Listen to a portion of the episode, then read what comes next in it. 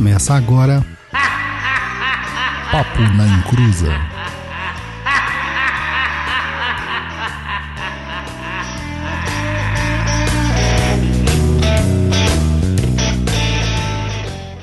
Começou! Aqui é Douglas Rainho e, como todo bom filho de algum, eu sempre estou certo. Olá, meninos e meninas, aqui é o Roy Mesquita, Douglas. Sim. Tá não. Oi, gente, aqui é a Luciana e eu não quero encontrar algum numa floresta. Ah, lá vem. Olá pessoal, aqui é o Luiz Guenca e hoje nós vamos falar de quem São Jorge, é isso? Vai, Corinthians! Ai, ai, ai. Pessoal, começamos esse nosso programete. Vamos falar sobre a linha de demanda e. Mas depois do cercadinho por isso.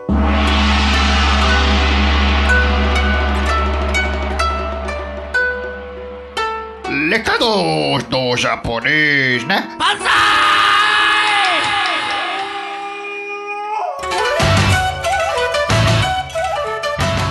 Muito boa noite, pessoal. Antes de mais nada, eu quero antecipadamente pedir desculpas, né? Estou com uma gripe, então se eu tossir, espirrar ou qualquer coisa do tipo, é, já peço desculpas. Vamos aos recados.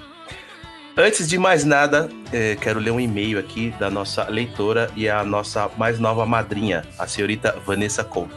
Vanessa, muito obrigado por se tornar nossa madrinha. É que nos encheu de alegria e força e vontade para continuar este nosso trabalho, programete do Papo na Encruz. Vamos lá. Ela diz o seguinte: Boa noite. Gostaria de deixar o meu feedback em relação ao Papo na Encruza e meus sinceros agradecimentos. De quem é neta de pastor, viveu em família evangélica durante toda a vida e até pouco tempo tocava e ministrava na igreja. Hoje aguardo ansiosamente pelo próximo episódio num programa de vocês. Hahaha. Conheci a Umbanda de uma forma muito natural e, sem nunca ter imaginado que pisaria em um terreiro. Vejo que hoje é onde me sinto muito bem. Já escutei quase todos os programas de vocês pelo Spotify em tempo recorde e achei que estava na hora de me tornar apoia um apoiador também. É nítido a forma como vocês se preparam para abordar os assuntos e o cuidado e o respeito que têm com os temas. Sinto muita confiança no trabalho desenvolvido, ao mesmo tempo que sinto que vocês também dão abertura para que criemos nossas opiniões em relação a muitas coisas, sem querer forçar nada. Já ouvi diversos outros podcasts, mas nenhum me prendeu como Papo na Encruza. A clareza e a qualidade do conteúdo oferecido é muito superior. É bem clichê, mas vocês quatro se completam.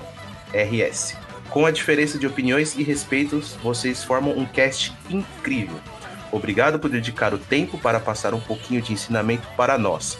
Tenho aprendido muito. Abraços. Atenciosamente, Vanessa Couto.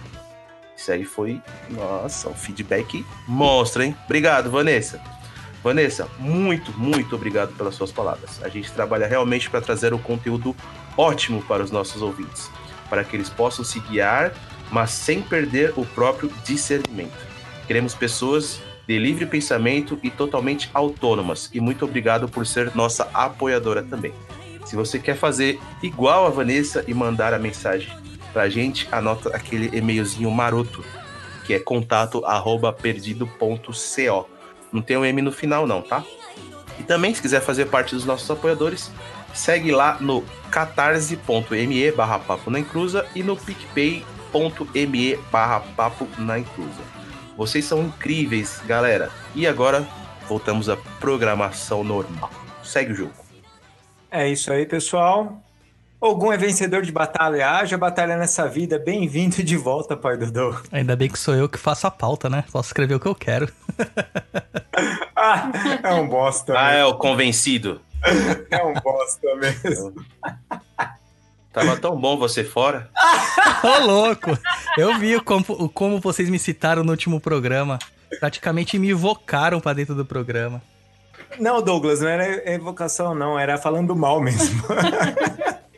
E desdenha quer comprar. ah, tá bom.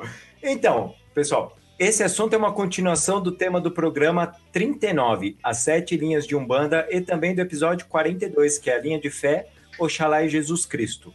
Ouça também os demais é, para saber das, sobre as sete linhas de Umbanda, que essa aqui é a terceira, Douglas, é isso, né?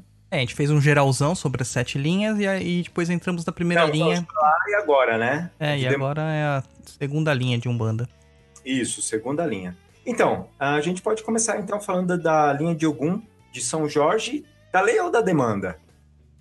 Então, cara, as quatro, assim, tudo junto e misturada bonitamente. é porque são formas que o pessoal usa aí pra designar essa linha. Então a gente vai ouvir muito falar assim: ah, a linha de Ogum, a linha de São Jorge, a linha de lei ou linha de demanda. São as quatro formas mais comuns que a gente encontra por aí na literatura que os autores fazem e tudo mais. Uhum. É, dentro dessa- dessas ideias assim mais clássicas, a gente vê lá com o Léo de Souza que ele falava que era linha de Ogum, né? E também usava também o termo de demanda. Eu gosto desse termo, demanda, porque a gente tem uma visão bem errada, né, sobre o que, que seria demandar algo, né? Então, é, é bom a gente tirar essas, como diria, essas, esses mitos de- da frente da gente, né? Esses hábitos também, né? A gente já percebeu que a gente é, repete várias coisas na Que vida gente da faz gente, né? E É, simplesmente porque nem papagaio. A gente não para pra pensar no que aquilo significa. E dentro É, da. Umbanda é pior ainda, cara. É, porque entra um negócio de tradição, né? Tipo, ah, é o meu pai de santo fala assim, então você não, não é questionar ele, não é isso. É, Mas você se questionar, ver o que, que, o que, que é e que não é, para até mudar o linguajar, aí não tem problema nenhum nisso, né? Claro. Você pega o dicionário lá, a palavra demanda, ela significa manifestação de um desejo, de um pedido, uma solicitação, uma diligência, né? É, também tem muito a ver com litígio, ações judiciais e o termo que mais importa aqui pra gente é ação. Entendeu? Certo. Significa ação, luta. Eu acho que esse é o termo mais importante que tem tudo a ver com Ogum e com a figura É. de São Jorge, né? São do- Uhum. dois aspectos bem militarizados, bem de, de batalha mesmo. Pode continuar falando, Douglas. Ué, você não falou que ia revolucionar o programa hoje? Ah, você quer mesmo que não eu era, que não isso? era pra eu dar uma de palestrinha? eu tô esperando aí. Nossa, meu. Olha, tá mexendo com perigo, Luciano. Ô, louco. Não, mexendo com o perigo tá o peixinho. Olha o que ele comenta no chat, cara. Eu vi, nem, eu nem vou ler porque isso dá processo, mas não. Não ferra o programa, não, filho. Peixinho quer que a gente seja processado, mano. Peixinho quer que a gente vai parar no mar. Então vamos lá, continuando a- a essa sequência. Então você vai ver lá, linha de algum, linha de São Jorge, linha da lei ou linha de demanda. É, dentro da li- minha literatura, né, da forma como eu escrevo, eu escrevo como linha de demanda, com as regências de Ogum, né, com as forças de Ogum e as, as forças de São Jorge. Aí a gente tem que começar a entender exatamente quem são essas duas figuras, né? Porque todo mundo fala assim, ah, São Jorge é Ogum. Mesma coisa de Oxalá lá no outro programa, ah, Oxalá é Jesus Cristo. E não é bem assim. O sincretismo ele é muito mal compreendido. Então, mais uma vez, a gente vai bater essa tecla nos sete programas sobre Aham. as linhas, né? Ogum não é São Jorge. São Jorge não é Ogum. Mas, ao mesmo tempo, ambos se relacionam. Eles têm aspectos e domínios e fatores, como o pessoal fala por aí, similares. Ou até iguais mesmo, né? Eles conseguem é, associar ou acessar os mesmos grupos de, entre aspas, poderes. Entendeu? Douglas, troca a minha mensagem, a minha, a minha cara. As pessoas já enjoaram da minha cara, por Pronto, favor. pronto. Pessoal, tá exigente, gente. questão- Nossa. É que você voltou, sabe, fazendo tudo errado. Douglas. Pô, tava de Vocês que- férias. Você esqueceu como que muda isso aí? Ai, meu Deus do céu, viu? Eu vou faltar mais uns cinco programas, quero ver só. Não, Então, está- Mentira, estamos todos contentes que você retornou. É, voltando à linha de São Jorge, né? Então, se a gente. A linha de algum, linha de São Jorge, linha de demanda. É, alguns termos que a gente vai encontrar muito relacionados a essa linha é a questão da lei, a questão da ordem e a questão realmente de ser algo dentro do- do- dos desígnios mais de ação, né? Atitude. ô, ô, Douglas, Hum. e- e- mas essa. Vamos. Acho que em todos os programas nós vamos falar sobre os potes de energia. Cara, esse texto é muito bom, né? Devia ser canônico. Cara, deveria, cara, deveria lançar um livro só com três páginas explicando. Não, porque é, então nisso tudo que você falou, eu vou, vou ser, vou repetir tudo que o Douglas falou, tá, gente? Então a gente pode falar que é energeticamente. Então, para a gente não, não continuar confundindo que é, ah, Ogum não é São Jorge, que não é São Paulo, que não é São Pedro, que não é, entendeu? É, é, são as energias que batem ali, certo? Isso aí. Então, quando você usa dentro de um terreiro de umbanda São Jorge, não quer dizer que você é cristão e quer botar as pessoas na fogueira. Exatamente. Quer dizer que você é corintiano. E t- É isso. E, e, e também, se você usa uma imagem de, de Ogum, não quer dizer que você é das raízes africanas. Não quer, é a energia daquilo, certo? A Umbanda é assim que funciona. Exatamente, é o que aquilo significa, né? Então, Certo. se Ogum e São Jorge eles comungam do mesmo aspecto, que é esse aspecto mais guerreiro, mais bélico, mais é, de, de, de ir à frente, né? De liderança, de ordenação, então, claro que ambos terão a mesma força nas suas representações. E é isso Certo. que a gente olha uma imagem, quando a gente contempla uma imagem e não cultua uma Isso. imagem, porque Isso, existe são essa diferença, contemplação e culto. A gente não tá cultuando um pedaço de gesso, a gente está contemplando o que aquela imagem significa que nos traz. Como um quadro de um artista famoso, como é, uma, uma bela de uma ópera, ou um- uma peça de teatro, ou um vídeo, um filme. Não importa, cara, você está contemplando. É, contemplar é, é observar e ver que aquilo desperta e, e principalmente aquilo que, aquilo que aquilo desperta em você, né? É, as representações elas são muito pessoais e individuais. Tem gente que olha São Jorge e vê uma coisa e outras pessoas veem outras e, e para todos o São Jorge ele é muito importante, mesmo com as visões diferentes. Justamente isso que a gente quer deixar claro que ocorre também quando as imagens são diferentes, né? É São Isso. Jorge ou, ou Ogum. no- nos estudos que eu fiz de iconografia, fala exatamente isso, que é uma contemplação e até uma meditação, Isso.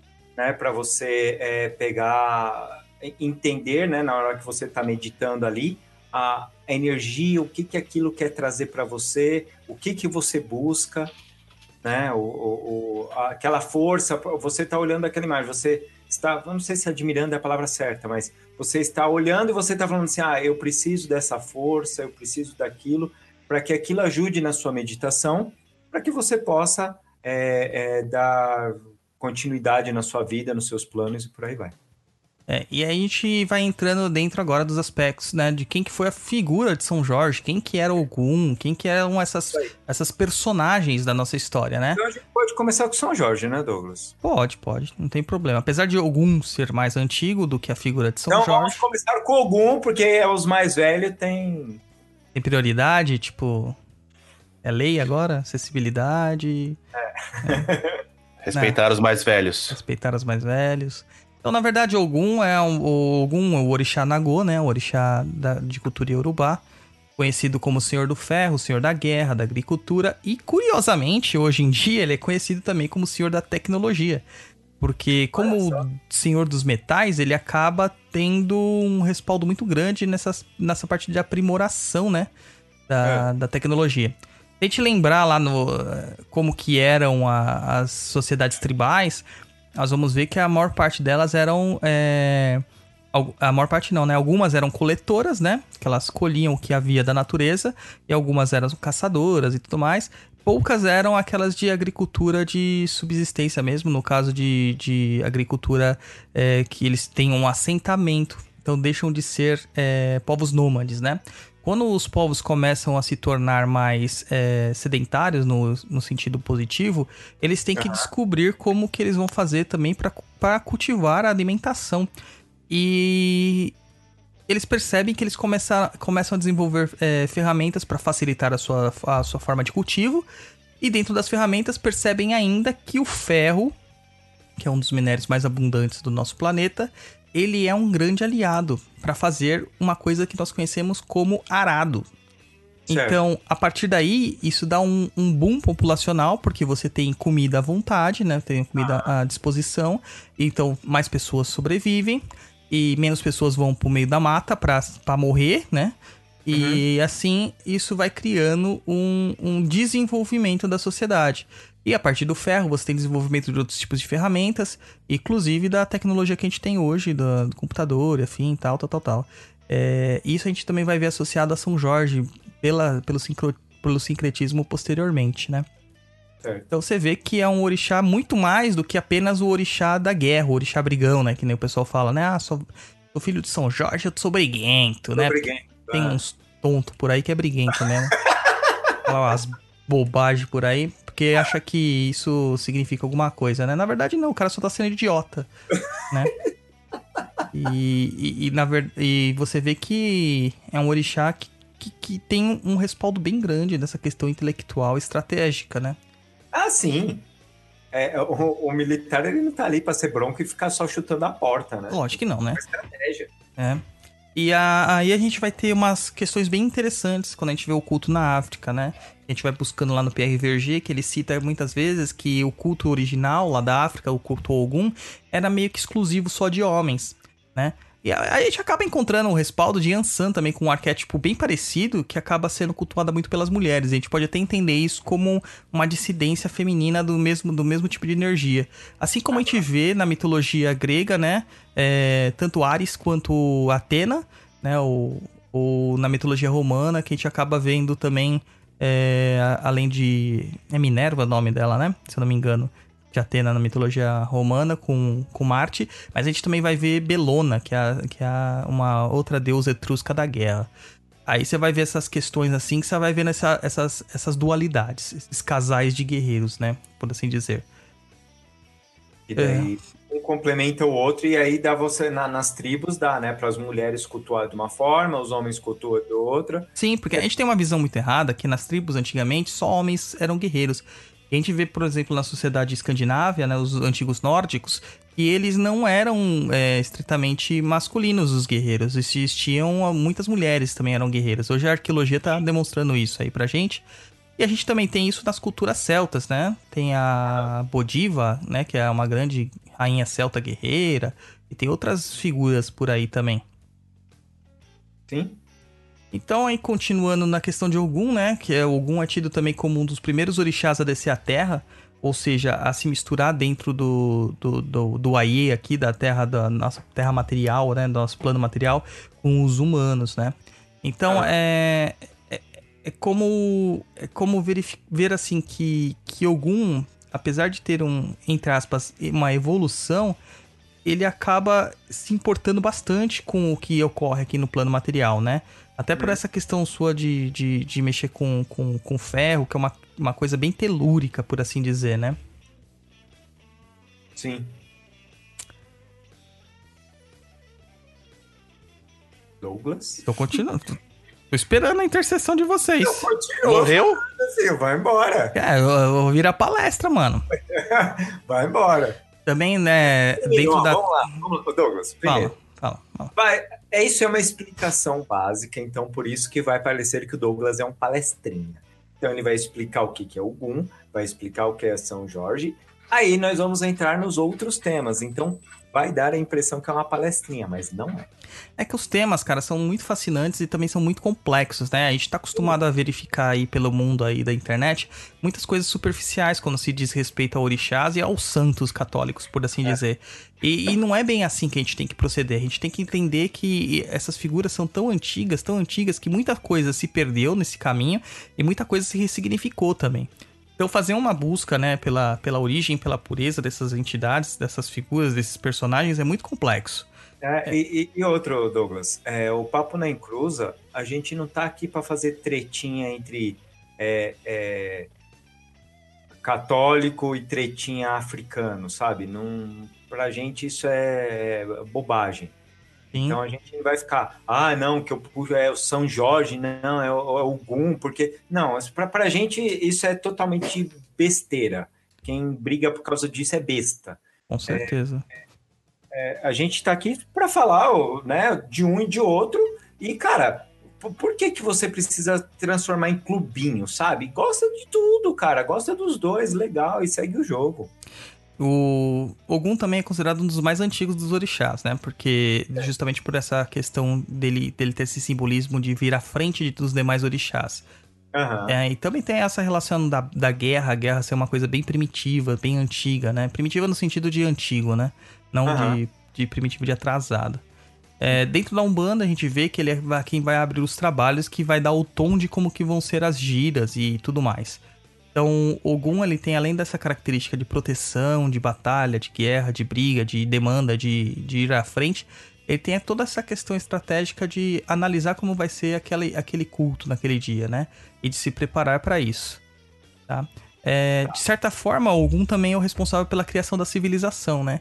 Então, se a gente falar, é, se a gente for considerar que por meio do assentamento dos povos nômades, é, agora como sedentários, colocando a agricultura, criando recursos é, materiais, isso chama a atenção de civilizações é, ou de tribos ou de outros povos que querem se apoderar daquela fortuna ou daquela, daquela comida né? ou daquela riqueza daqueles povos. Então eles também precisariam desenvolver técnicas de defesa, é onde surgem as armas, as espadas, as lanças e tudo mais, né? É, é um, Fazer é- a diferença, né? do- É, por causa é- da- das guerras começaram a ficar mais e mais é, modernas para a É. época. E tem que entender também que a partir do momento que você tem esses agrupamentos, você acaba é, criando também outras formas de, de, de, de tecnologias cada vez mais necessárias, né? Então, o Aham. Ogum, ele pode ser o mais antigo, dos, um dos mais antigos dos orixás, mas ele também é aquele que se adapta melhor às questões mais modernas, principalmente Aham. ao tom urbano, né? Então, é Aham. um oro- um orixá que se adaptou bastante ao meio urbano. Tanto que o, o- o campo de força de Ogum é considerado os caminhos, né? Os caminhos. E quando a gente começa a desenvolver tecnologia, o que se torna o grande campo de força de Ogum é a estrada de ferro, que convenhamos, não existia na África na época que existiam as tribos africanas. Então isso é Sim. uma, uma coisa moderna e que pelo, pelo simbolismo de chegar ao longe mais rápido, pela tecnologia e também pelo uso do elemento ferro, a gente acaba vendo Ogum presente como um campo de força nas estradas de, de ferro também, né? Os trilhos dos, dos trens. É, porque levava, né, a, a tecnologia, o avanço, né? Sim. É, o Peixinho tá comentando aqui, o Shagan seria um Ogum mais evoluído? O Shagan guerreiro mais diplomático e Ogum mais impossível? Então, o Shagan, na verdade, é, uma, é um aspecto de Oxalá, cara. Não é uma, bem um aspecto de Ogum. Aí a gente vai entrar no candomblé, e o candomblé é bem mais complexo e eu não teria capacidade de, de, de dizer nada sobre ele aqui, entendeu? Porque a gente reconhece quando a gente não sabe das coisas também, né? É importante, né, Douglas? É importante, né? Quando você não sabe, o que, que você fala, Douglas? Eu não sei. Muito bom. Não Podemos tenho conhecimento para tal. Isso. Não posso opinar. Não posso opinar. Prefiro não opinar. Ô, Douglas, é melhor do que falar com convicção, né? Um monte de bosta e, e É. dá tudo errado no final. Aí depois Então. o pessoal fica reclamando em grupo de Facebook. É, eu- aí considerando, é, vamos continuar o Ogum aqui para fazer a ligação com o São Jorge. Então, Isso. Ogum, no sincretismo, ele acaba sendo associado muitas vezes com São Pedro, São Paulo, São Miguel Arcanjo, qualquer outro tipo de, de santo guerreiro, mas principalmente com São Jorge. Ele é muito associado a São Jorge. Eu, eu realmente nunca tinha ouvido falar do, de São Pedro, São Paulo. São Miguel, ok. Mas São Pedro e São Paulo eu não tinha. Eu nunca tinha visto essa associação, não. Sim, cultos caribenhos, eles são bem, bem comuns de serem associados Ah, é? tanto com Pedro quanto com Paulo. Olha que interessante. É. Bem interessante, né? Porque se, se você for pensar, eles são os caras que fundaram a igreja católica, né? E é, que levaram, né, a, a, a, palavra, vamos dizer assim, que, que foram mais longe. Não, não, legal, interessante. Mas São Jorge, eu acho que é a, é a, a mais, mais é, compreensiva de todos. Ah, o pessoal que tá falando, ah, na Bahia é São Sebastião. Olha, É, realmente, na Bahia tem alguns cultos de candomblé associam ele a São Sebastião. Poxa, É. que legal. Não sabia também, não. Lá invertido, Oxóssi e Ogum, né? Tá. Então, é, é, São Jorge, na verdade, ou Jorge, né? Que era um soldado romano. Aí Isso. já entra na figura mitológica. É, ninguém sabe se ele existiu de verdade, é um, é um mito, né? Mas Posso- mitos posso- não quer dizer que são mentiras, Posso falar? claro. Então, ah, numa das pesquisas que eu fiz, né, é como mito, mas esse mito começou no século IV, ah, em Nicomédia da, de Capadócia, que começou esse falando, daí começou a falar que ele veio dali, entendeu? Entendi, entendi. Só, só Ó, isso. falaram aí no chat também que no Rio de Janeiro também é São Sebastião. Sim, Olha. sim, tem essa relação mesmo. Até porque São Sebastião também é um, era, um, era um soldado, né? Então, o Jorge foi um soldado romano lá que, diz a lenda, estava a serviço de, do imperador Diocleciano, imperador romano Diocleciano. E ele acabou se tornando um santo ou um mártir, né? Cristão. E, a- e se tornou um dos santos mais populares do mundo. Ele Rodolfo. acaba. Pode falar. O que, que é um mártir? Aquele que morre pela fé. É uma figura que acaba sendo um ícone após a sua morte, né? Aham, ok. É isso, Roy? Você que é o especialista. Não, o que eu tô falando, né, porque às vezes as pessoas escutam, é um mártir, é um mártir, e... e Galera, mártir não é político, tá? A gente tem que tomar cuidado. É, uma- é alguém que fez algo muito é, impactante, renegando a sua própria vida por um, um objetivo, uma ideologia. Não pode falar ideologia ou objetivo, porque aí pode tornar política essas coisas, né? É, Mas é, é, eu acredito que seja mais pela fé, Douglas. é um mártir é uma coisa um pouco maior, cara. O cara Isso. pode ser um herói, né? Trabalhando politicamente, pode ser uma figura icônica, pode E ser alguma coisa assim, mas mártir é muito pesado. é, é muita coisa. Aí, Tem algum exemplo aí de mártir? São Jorge. A gente tá falando dele. É, São Sebastião também é considerado um dos mártires. É, Santo Expedito. Esses santos mais antigos são todos considerados mártires. É. Eles morreram foi, na, foi em época de, de, de guerra, tudo. Então, Perseguição perseguição. Então, o São Jorge acabou se tornando um dos santos mais populares do mundo, né? E acabou se tornando também padroeiro de muitos países e cidades. Alguns que a gente pode citar é a própria Inglaterra, Portugal, Geórgia, Catalunha, Lituânia, Sérvia, Montenegro, Etiópia e as cidades de Londres, Barcelona, Gênova, Moscou e do próprio Rio de Janeiro. No Rio de Janeiro, a figura de São Jorge é muito forte. Muito forte. Muito forte. Do Corinthians. E do Corinthians, né, cara? É, é, é muito associado ao Corinthians. Inclusive, no corintiano tem de todo tipo de religião. Você pode perceber. E mais, eles citam São Jorge. Inclusive, né? Não é, não é à Tá toa que se Parque chama São. Parque São Jorge. E O bairro tomou o nome de bairro, né? O Parque São Jorge. isso, ô Douglas, eu tenho um, um colega meu de infância que hoje ele é evangélico, né? E, e um dia ele, numa postagem que o Corinthians ganhou, e ele escreveu assim: agradeço a São Jorge pela graça alcançada. Cara, mas deu uma treta, fizeram ele apagar, cara. Porque ele é evangélico hoje, Uhum. né? Então, não, não pode ficar nessas coisas. Ele, ô, desculpa aí, irmão, não sei o que lá, e tirou a postagem, deu uma roupa. Mas, Caramba, mano. Mas por isso você falou, né? O São Acontece, Jorge né? pro Corinthians vai além de religião. É muito além. Até porque o Corinthians acabou se tornando uma religião, né? Então, é. É isso aí. Podemos continuar, então. Então, você falou das cidades, Rio de Janeiro, aí tem as outras que são as diversas lendas que são atribuídas aí. sim. Daí, uma das lendas mais clássicas que é atribuída a ele é a lenda do dragão, né? Mais uma vez, lendas são histórias que nos encerram uma moral. E que dizem que o Jorge, o São Jorge, matou o dragão. Né? A gente ouve isso muito em contos, em músicas e tal.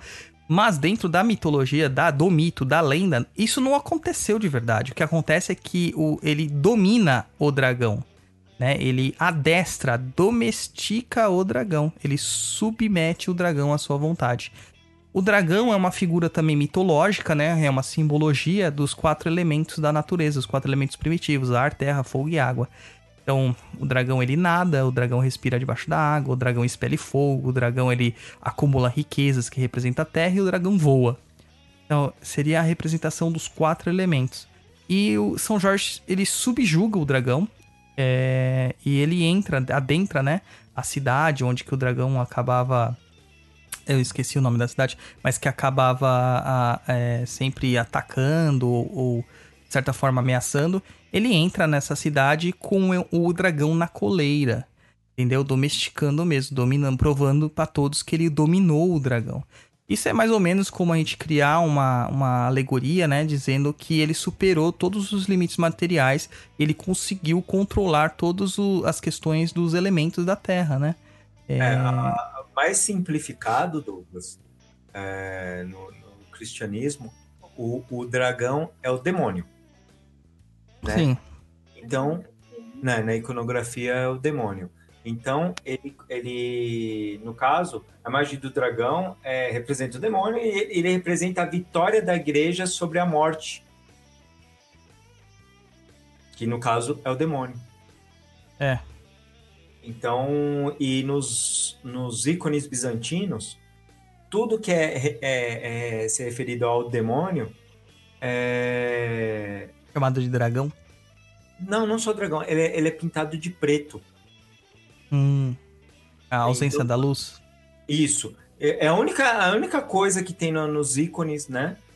É, bizantinos, no caso, que tem preto, a cor preta mesmo, é nos demônios. Então o dragão ele é sempre representado nos ícones bizantinos ou vermelho, mas normalmente, porque o vermelho é a cor do, do Marte. Uhum. Então é representado com preto. Entendi. Até porque o vermelho também é a capa do São Jorge, né? A capa do encarnado, né? Encarnada. Isso, isso, isso. Então, por causa disso, por causa do Marte. Uhum. Então, todos os santos que você vê nas iconografias bizantinas, que tá com, com o manto, o manto, a capa, né, vermelha, é por causa disso. Ele representa o martírio. Muito legal. E a, essa questão dele dominar todos os elementos também mostra que ele tinha é, domínio sobre magia, né? Como a gente, como a gente costuma falar. Sim. Então a gente consegue perceber bastantes associações, né, da figura de São Jorge com a figura de Ogum, tirando os itãs, né, as lendas é, iorubás que acabam gerando muita mais confusão do que esclarecimento pro leigo que não tá acostumado a ouvir um itã, né? Sim.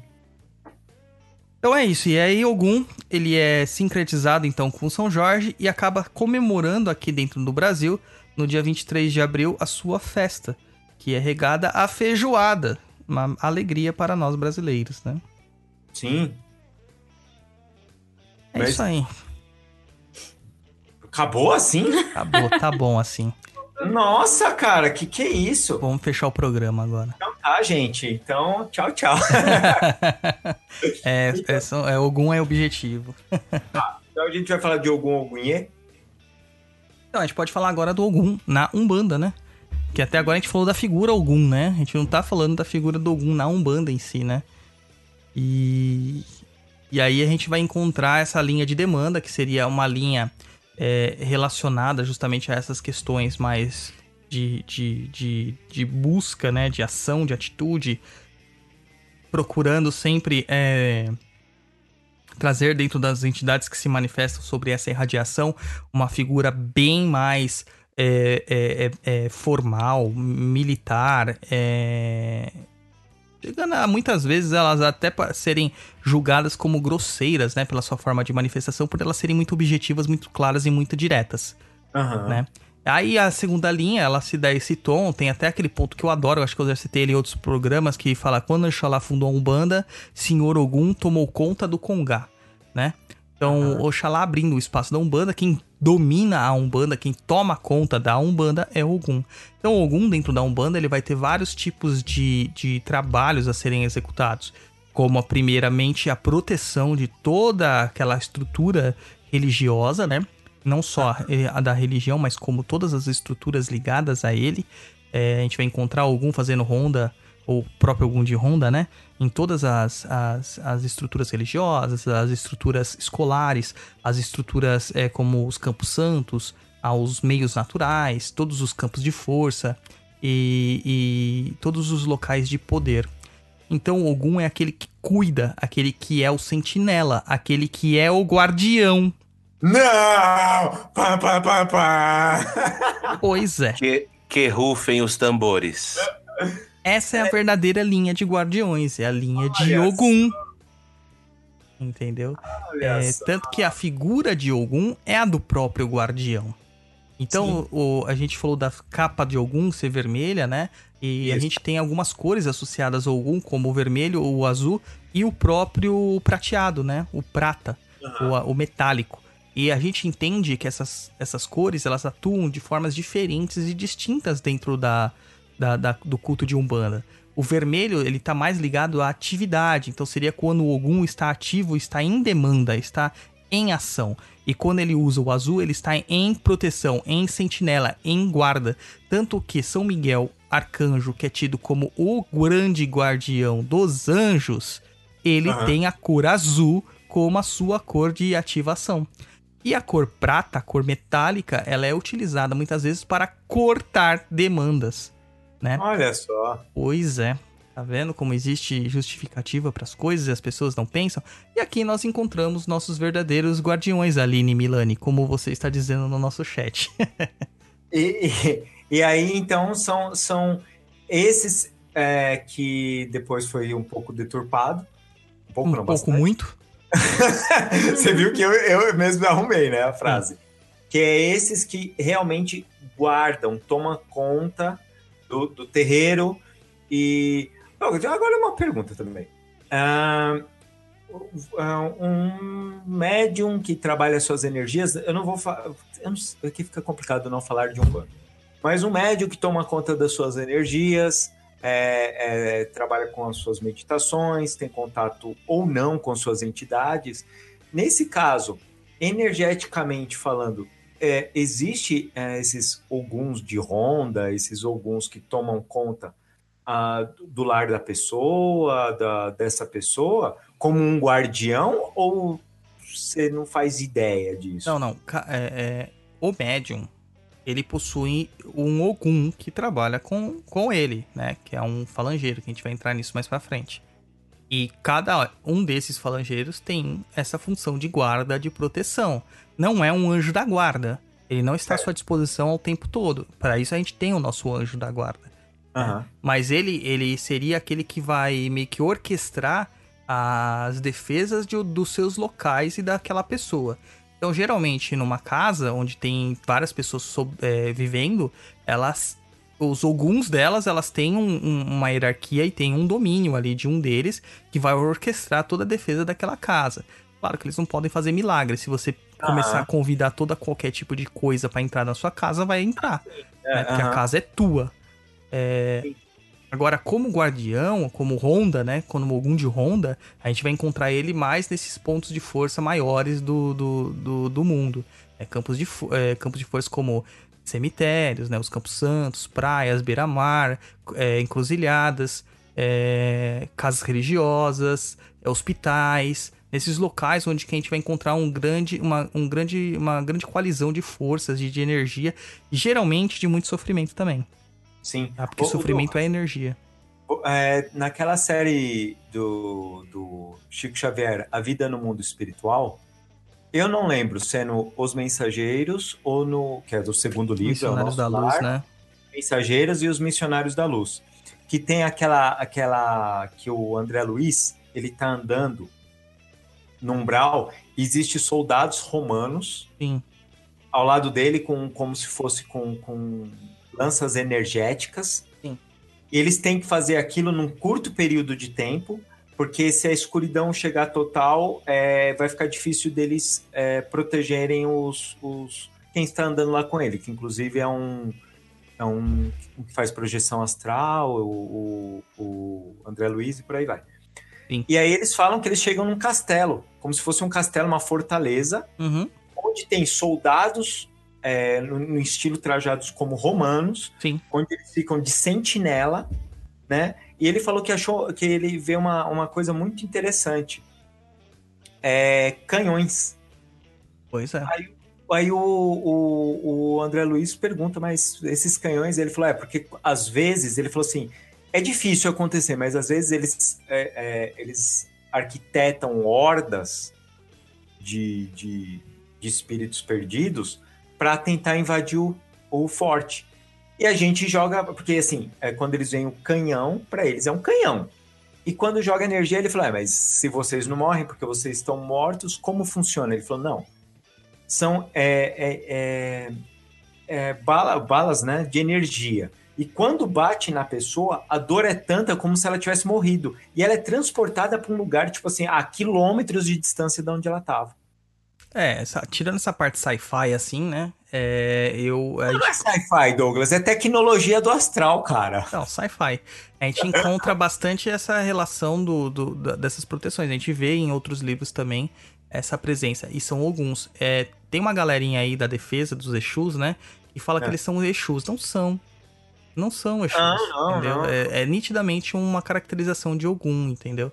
Ó, o William Silva tá aqui falando pra gente no chat. Pessoal, é tão louco que daqui a pouco vão sair falando que os Exus guardiões são de Ogum. William, já falam, cara. Já falo. Já Essa- falo até que eu Oxalá, Will. É, na Neo-Umbanda é meio que atrelado Exu a Ogum. Entendeu? É Uma coisa bem louca, cara. É, a gente vai entender o porquê que o Exu e Ogum eles se interrelacionam, mas não é bem da forma como a Neo-Umbanda aplica. E, né? e aí, Douglas, quando eu comecei a ver a Umbanda que fala de Exu Guardião, eu achava até esquisito, porque né, nesse livro espírita escrito em 1930 e uns quebrado, 40 e uns quebrado, é, já falava sobre isso de outra forma e eu olhei e fiz, ah, É. que interessante isso. Pois é. E a gente vai encontrar é, essas figuras que parecem soldados romanos, na verdade, né? Não são bem soldados romanos, mas tem uma, é, uma caracterização assim. É porque é, que é é aquilo que mais nos lembra é, o soldado em si. É. né? É o que mais nos remete. A gente nunca vai imaginar o cara usando uma roupa da SWAT, né? Sim. É, entendeu? A gente vai só ver a questão mesmo do. do, do, do- Não, e até, e até porque era, era, se você for pensar historicamente, era, eram soldados que, que fi- fizeram mais conquistas pelo, pelo mundo, né? O mundo que eles conheciam como mundo. E, e quem escreveu. E, e eram soldados super aplicados, né? Sim. Então, por isso que acho que existe uma associação. Não que, ah, Rodrigo, então você está falando bosta, poderia ser associada a soldados mongóis. Eu sei, mas só que como ah, ah, tem uma coisa cristã e tudo isso, então acabaram associando com esses soldados romanos, né, pela- pelas conquistas, pelas vitórias e por aí vai. E aí você vai ver uma outra coisa bem interessante. Se você olhar a vestimenta deles, na verdade, ela tem aspectos romanos, mas também tem muito do aspecto é, da, da Idade Média, Europa clássica. Idade Média, que Isso. é bem posterior à queda de Roma, né? É bem posterior. Entendeu? Porque, se não me engano, é no meio das Idades Médias. né? A Idade Média durou ali mil anos, mais ou menos, né? Uma idade bem longa. É Lá no meio que começa a aparecer a full plate, que é a, a armadura completa tal, que a gente vê alguns vestidos e tal. É bem diferente, né? É bem diferente mesmo. É, existem algumas curiosidades. E Tem algumas das, da- dos falangeiros de Ogum que não aparecem vestidos como soldados romanos. É qual? Então, vamos, vamos falar da- da- dos falangeiros, então. Vamos. Segundo a linha de Ogum, ela é formada por sete falanges. As falanges são a falange de Ogum Beramar, que é tido como grande general da Umbanda, é tido como grande general de todos os Oguns. Mesmo que ele rege só a primeira falange, ele é considerado como o regente de todas as outras falanges. Ele é Esse como o se fosse marechal. É, aquele- o grande marechal de guerra. E- Tem nada a ver com o Fernandinho Beiramar, não, né? Meu Deus. Não, não tem. É que o campo de força dele é da- no beira-mar mesmo, né? É, a- é a- é o cruzamento entre o mar e a terra, né? Ele seria um marine, um fuzileiro nos dias de hoje. Aí a gente tem a figura do Ogum Rompimato na segunda falange. Este é um dos orixás, dos falangeiros de Ogum, que não se apresenta como um soldado romano, mas sim como um índio. Ele geralmente se apresenta em cima de um cavalo, mas como índio. E ele não usa espada, ele usa uma lança. É um dos primeiros a usar uma lança, né? É, sua voz tá longe, Roy. E eu tô falando pertinho, mas vamos lá. E aí temos a terceira falange, que é a de Ogum Yara, que seria a regência das águas doces, né? do- das corredeiras. Temos a regência também da quarta falange, que é de Ogum Megê, que é a regência dos, dos campos santos, dos campos dos mortos, né? Aí tem Ogum Naruê, Ogum de Malê e Ogum Nagô nas próximas. Esses três últimos, cara, eles Ah. são os que a galera mais confunde. E justamente por confundirem muito, o que, que a galera faz? Ignora eles. E coloca outras pessoas aí no lugar. Coloca algum delay, algum sete ondas, sabe? Coloca uns Certo. outros alguns aí no meio tal, que não, não, tem muito a ver, né? Alguns colocam até o choroquê no meio aí. Uma E coisa que não tem nada a ver. elas, elas ignoram ou confundem? Então, na verdade, são, são falanges pouco trabalhadas de forma incorporada, né? Tem poucos Ah, tá, caboclos. Então, eles não, não entendem muito bem. Por exemplo, a falange do Ogum Naruê é bem misterioso tal. É um, é, é- é um dos Oguns que tem mais é, ascendência e também traços africanos, tá? É muito difícil encontrar até imagens dessa galera, entendeu? E eles têm funções muito específicas. No caso do Naruê, ele combate magia negativa, ou seja, bruxos negativos, magos negros, feiticeiros e tudo mais. Essa é a função dele, tá? É, então é mais complicado mesmo para uma. Não quer dizer que não exista, mas Não, não.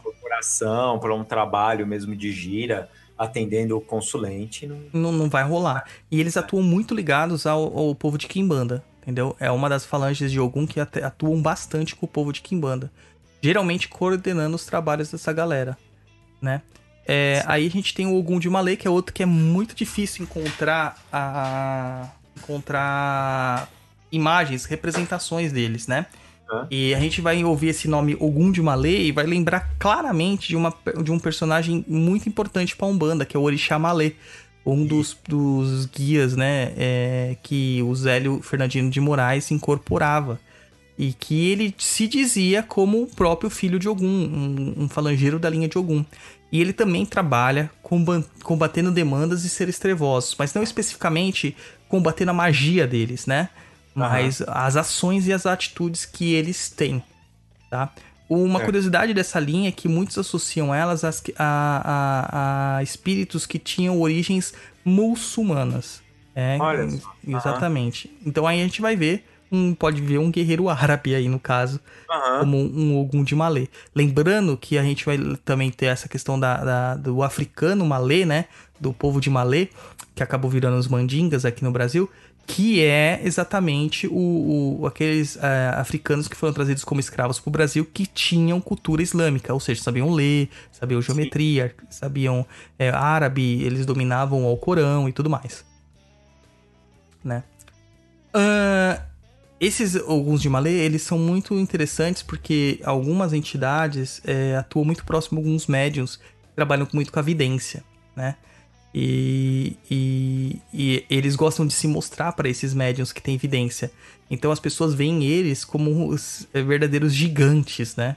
E chegam a assustar. São, são, eles, eles sempre se apresentam como, como criaturas, entidades bem fortes e bem altas. Caramba. É... O próprio Zélio tem algumas histórias narrando que as incorporações do Orixá Malê eram muito desgastantes pra ele. Uhum. Molhando a, a boca aqui, né? Então vamos lá continuar. E o último lá, que é o, é o Ogum Nagô, que é Nagô, é aquela representação da cultura Nagô, cultura Yorubá, né? E é onde que a gente vê é, um domínio sobre um povo mais é, selvagem, entre aspas, por assim dizer. Que é uma das falanges que trabalha com aqueles gangas. Quando a gente falou no programa de Kimbanda, né? A gente Aham. viu que uma, tinha uma linha de Kimbanda chamada de Ganga, que eram espíritos extremamente selvagens e perigosos. E esses Oguns de Nagô, pra você ter uma ideia, a gente, já, a gente viu lá que o Naruê trabalha muito próximo a Kimbanda, mas o espírito, os Oguns de Nagô, eles trabalham exclusivamente com os Gangas, pra você ver como eles são realmente perigosos, que precisam de uma falange todinha só pra tomar conta deles, né? Aham. É, é, é, o, o problema desses Exus é que nem todos eles foram é, é, humanos, entendeu? Por isso que eles. Ô, eles- Oi? Falou- problema desses Exus? Sim, dos Exus Gangas, tô falando. Ah, tá, ok. É que eles não foram todos humanos, então tem essa questão muito da animalidade ou da, da, da intransigência com a, com, a, com a vivência humana. Então, Aham. eles, esses alguns eles, eles meio que circundam essas entidades pra meio que dar um contraste pra elas e colocar os pezinhos dela no chão, né?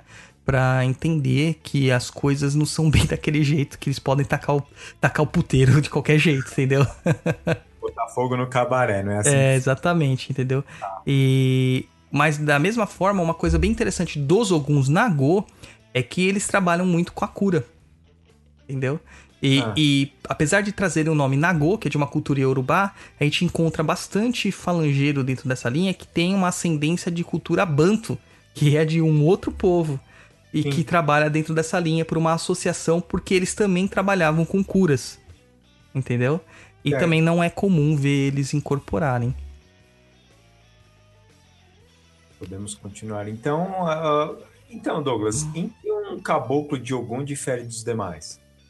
Então, esses que nós citamos não são caboclos, pra começar. né? Tá. Eles não são, eles são falangeiros. É, falangeiro é uma entidade, uma classe de entidade especial dentro das linhas de Umbanda, que eles, eles, eles trazem em si toda a energia daquela linha. É um, como se fosse um simbolismo máximo da energia daquela linha. É o que o pessoal chama de orixá intermediário ou intermediador, ou orixá menor. É, ele é como se fosse o próprio Ogum, entendeu? Mas de uma forma que nós podemos trabalhar com ele. A gente não poderia trabalhar com o Ogum diretamente, seria explodir a gente, né? Seria um, tentar incorporar o sol. Então a gente trabalharia com uma representação, é, uma partícula, né?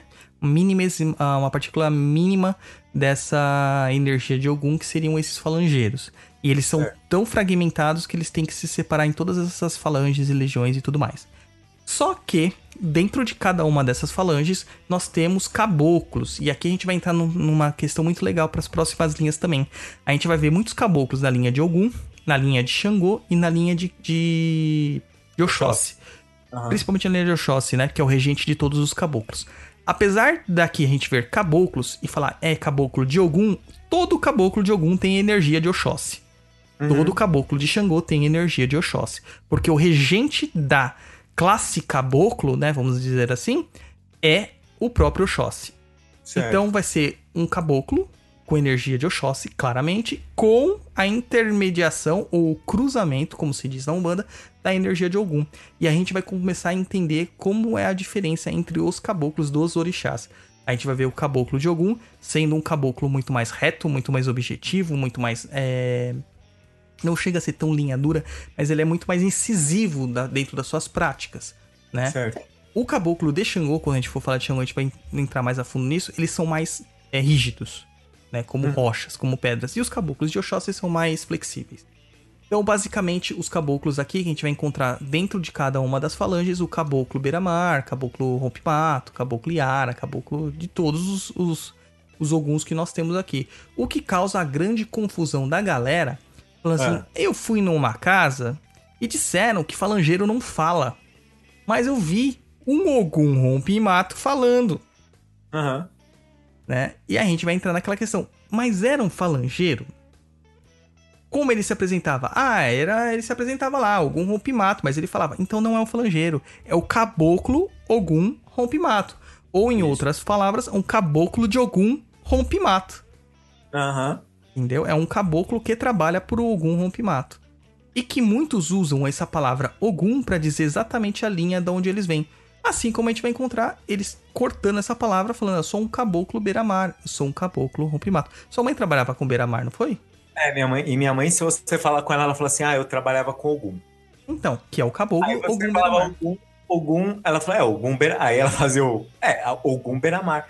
Quando o meu, o, o Rompimato é, se apresentou comigo, ele falou assim, eu me chamo Ogum Rompimato.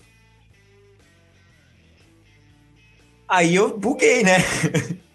Falei, tá tudo errado. E... Mas a minha mãe, ela trabalha com... com... Trabalhava, né, no caso. Que ela não trabalha mais, só por isso. Pra você ter Bom. uma ideia, eu, eu, eu trabalho com dois caboclos que eu tenho conhecimento, né? Eu trabalho É. com o caboclo rompe-mato, que ele nunca se apresentou como Ogum rompe-mato, mas ele disse que ele é um caboclo de Ogum. Certo. E eu trabalho com um caboclo que se chama Caboclo Sete Espadas. Só que ele não se apresenta como Caboclo Sete Espadas, ele se apresenta como Caboclo Ogum Sete Espadas. Olha só. Ele, ele faz questão do uso Ogum antes do, do sufixo Sete Espadas. Talvez até porque Sete Espadas representa muito Ogum. Porque é um caboclo pu- puramente de Ogum. Entendeu? É. É dentro dos caboclos de. é, que a gente encontra lá do, de Ogum Delê, né? Que é um Ogum mais puro, de Ogum mesmo, energia Ogum pura. E a gente encontra o caboclo Sete Espadas trabalhando lá dentro. Caboclo Ogum Sete Espadas. Ele assim que ele se apresenta. Ele se apresentou, acho que umas duas, três vezes trabalhando assim de forma incorporada, geralmente em trabalhos externos. E ele vem muito diferente do rompimato, até a forma dele conversar e tal. É muito, é muito metálico, eu digo assim. Parece que ele tá te cortando com as palavras, realmente. Sei. Entendeu? Então é bem, bem engraçado. Então a diferença básica aqui é que a gente vai encontrar os falangeiros, os Oguns, e os caboclos de Ogum. Os falangeiros também são conhecidos como soldados, né? Mas a gente vai encontrar falangeiros em outras linhas. Tem os falangeiros de Xangô, os falangeiros de Oxóssi, que são mais raros. Os falangeiros de Yansan, de Oxum, de Iemanjá, de todas as classes possíveis. Mas o que tem mais é de Xangô e de, e de Ogum. É, são os que mais se apresentam, né? Tá. Justamente pela facilidade do trato com essas entidades que sabem É, mas, como que são mas as mazelas humanas. era isso que eu ia falar, mais terra, né? Mais uma coisa mais é, material, né? Sim. Aí a gente vai encontrar alguns nomes clássicos, né? Caboclo Rompimato, Caboclo Pena Azul, que muitas vezes tem uma relação é, com, com Ogum muito forte, apesar de ser um caboclo de, de, de Oxóssi em si, que a gente vai ver também lá na linha de Oxóssi. O Caboclo Pena Azul, ele, por levar o sufixo azul, ele tem uma ligação muito grande com a questão de proteção de Ogum. Então é um caboclo cruzado dentro da linha de Ogum também. Aí tem o caboclo Beira-Mar, caboclo Iara. A gente vai ver ainda caboclo Peito de Aço, caboclo Sete Espadas, caboclo Sete Lanças, Sete Escudos, caboclo de Ogum Delê. Tem, meu, o que não falta é caboclo de Ogum. Né? É que é raro você ver um médium incorporar um caboclo de Ogum hoje em dia, porque vai parecer até que é, é soberba minha, mas não é. É que eu, por trazer na coroa é mais fácil incorporar essa energia. Mas é uma energia tão objetiva, tão reta, tão, tão sabe, sem curva, que eles não encontram médiums é, que se manifestam dessa mesma forma, e isso incomoda muito um falangeiro de algum. Tanto que a gente, Uhum. a gente costuma dizer que quem tem guia de algum na cabeça, ou que é filho de algum, se faz uma merda, sai da linha um pouquinho, pode ter certeza que daqui a dois quarteirões está tropeçando e se ferrando todo. A, a- o retorno vem muito rápido. Vem muito, Muito rápido. rápido. Muito bom. Ô Douglas, Sim, nós já finalizamos o, o caboclo. Dá pra gente passar pra, pra parte que as pessoas estão ansiosas, esperando a relação de Exu e Ogum. Será que eles fazem uma broderagem? Então, a gente até recebeu uma mensagem aqui, né? O Jefferson falou assim: Douglas, já ouvi em certas casas que Ogum domina Exu. E não é mentira. Não é mentira. Não é mentira, não é mentira, não. Mas aí vamos entender o porquê que Exu domi Ogum domina Exu. Ogum é a representação da lei maior. Entendeu? Ogum é aquele que dita as regras do jogo, ou que faz as regras serem cumpridas, vamos dizer assim. As regras, Deus ditou as regras e Ogum faz ela ser cumprida. E o Exu, quando trabalha, ele tem que estar sobre estas regras, sob essas regras, né? Ele Trabalha, tem que trabalhar dentro da lei. certo? Isso, que trabalha dentro da Umbanda. A gente tá falando de Umbanda, né?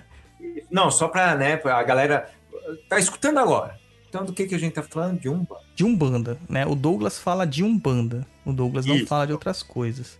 É, então, é, até falo, né? Mas é- não é bem assim, não. É, aí você vai encontrar essa forma aí de dos Exus se- sendo subjugados ou submetidos à força da lei, que é a representação de algum. Certo.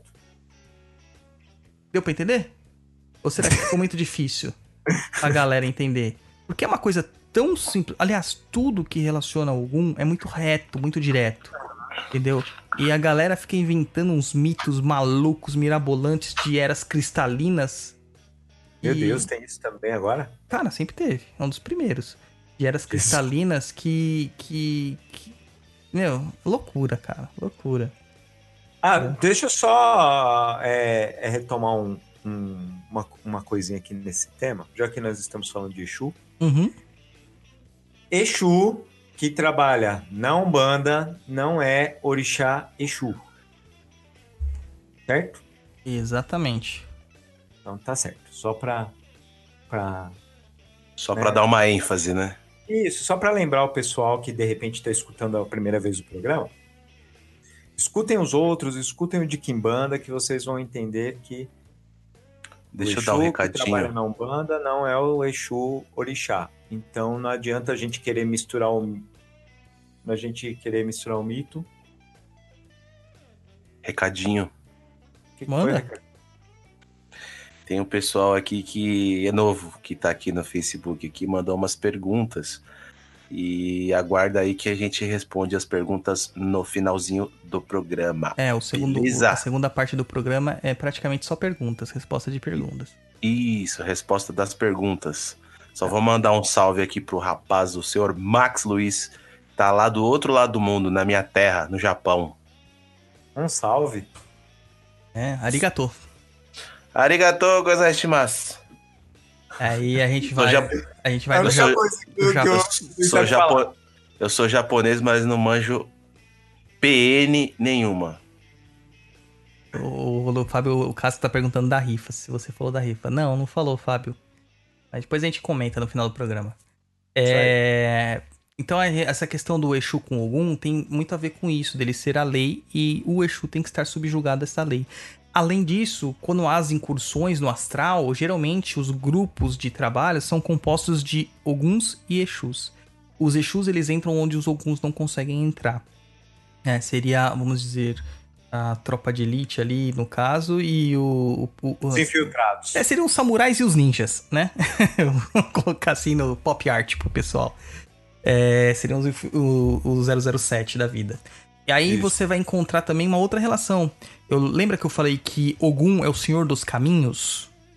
Exu Orixá também tem essa alcunha como senhor dos caminhos, mas é do cruzamento dos caminhos.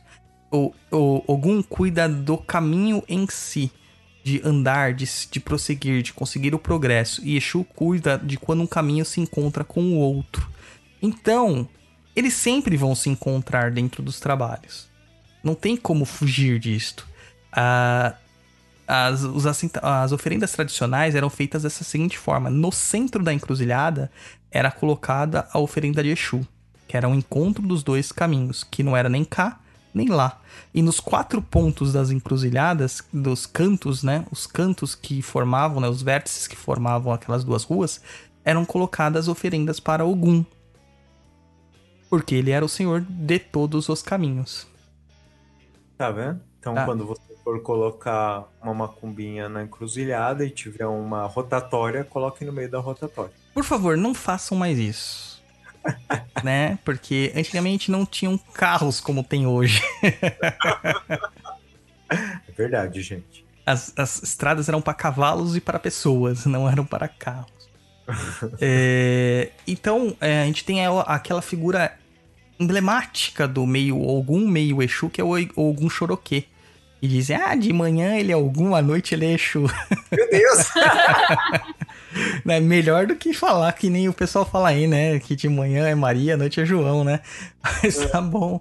É, a gente vai ver que é uma figura com essa representação do encontro das duas energias, na verdade.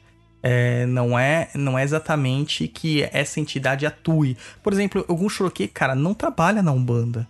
Só trabalha nas Umbandas traçadas ou cruzadas com o Candomblé.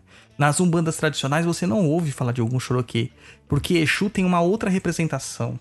Entendeu? Um Ogum é um orixá. O Exu pra Umbanda não é um orixá. O Exu é um guia.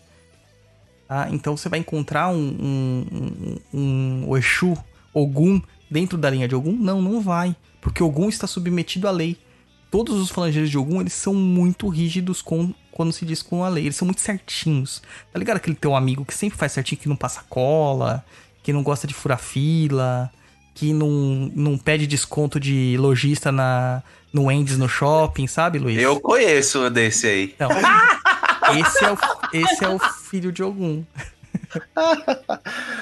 É, É, Luiz. conheço. Ô, o cara ficou bravo porque nós pedimos desconto na lanchonete, mano. Isso! Lógico, cara. Você já viu isso? Olha lá, ele se entregou, Luiz. É, ficou bravo. É, mas. Fez até mal o pode- lanche, cara. Não pode fazer isso, que não sei o quê. Eu falei, ah, meu, desconto, cara. Deu desconto, 25%. Ah. Tipo, era pra sair o lanche lá, tipo, 80 reais. Meu, saiu por 50. Olha só. É, é, o cara achou ruim. Eu achei ótimo. E o cara ficou chateado? Não, falou que ele ia ter castigo. Falou assim, Cara, passei mal, me deu dor de estômago, cara. Eu olha passei lá, mal. ah, Ô, ô, Douglas, o nome disso é culpa cristã. nome disso, sabe o que, que é? Excesso de glicose na película anal. Isso é ser filho de algum. Eu prefiro manter assim. Todas as vezes que eu tive algum problema, que eu tive que fazer é, atalhos, eu me ferrei, cara. O caminho se tornou bem mais longo. Então a gente aprende com a vida, né? Que dizem.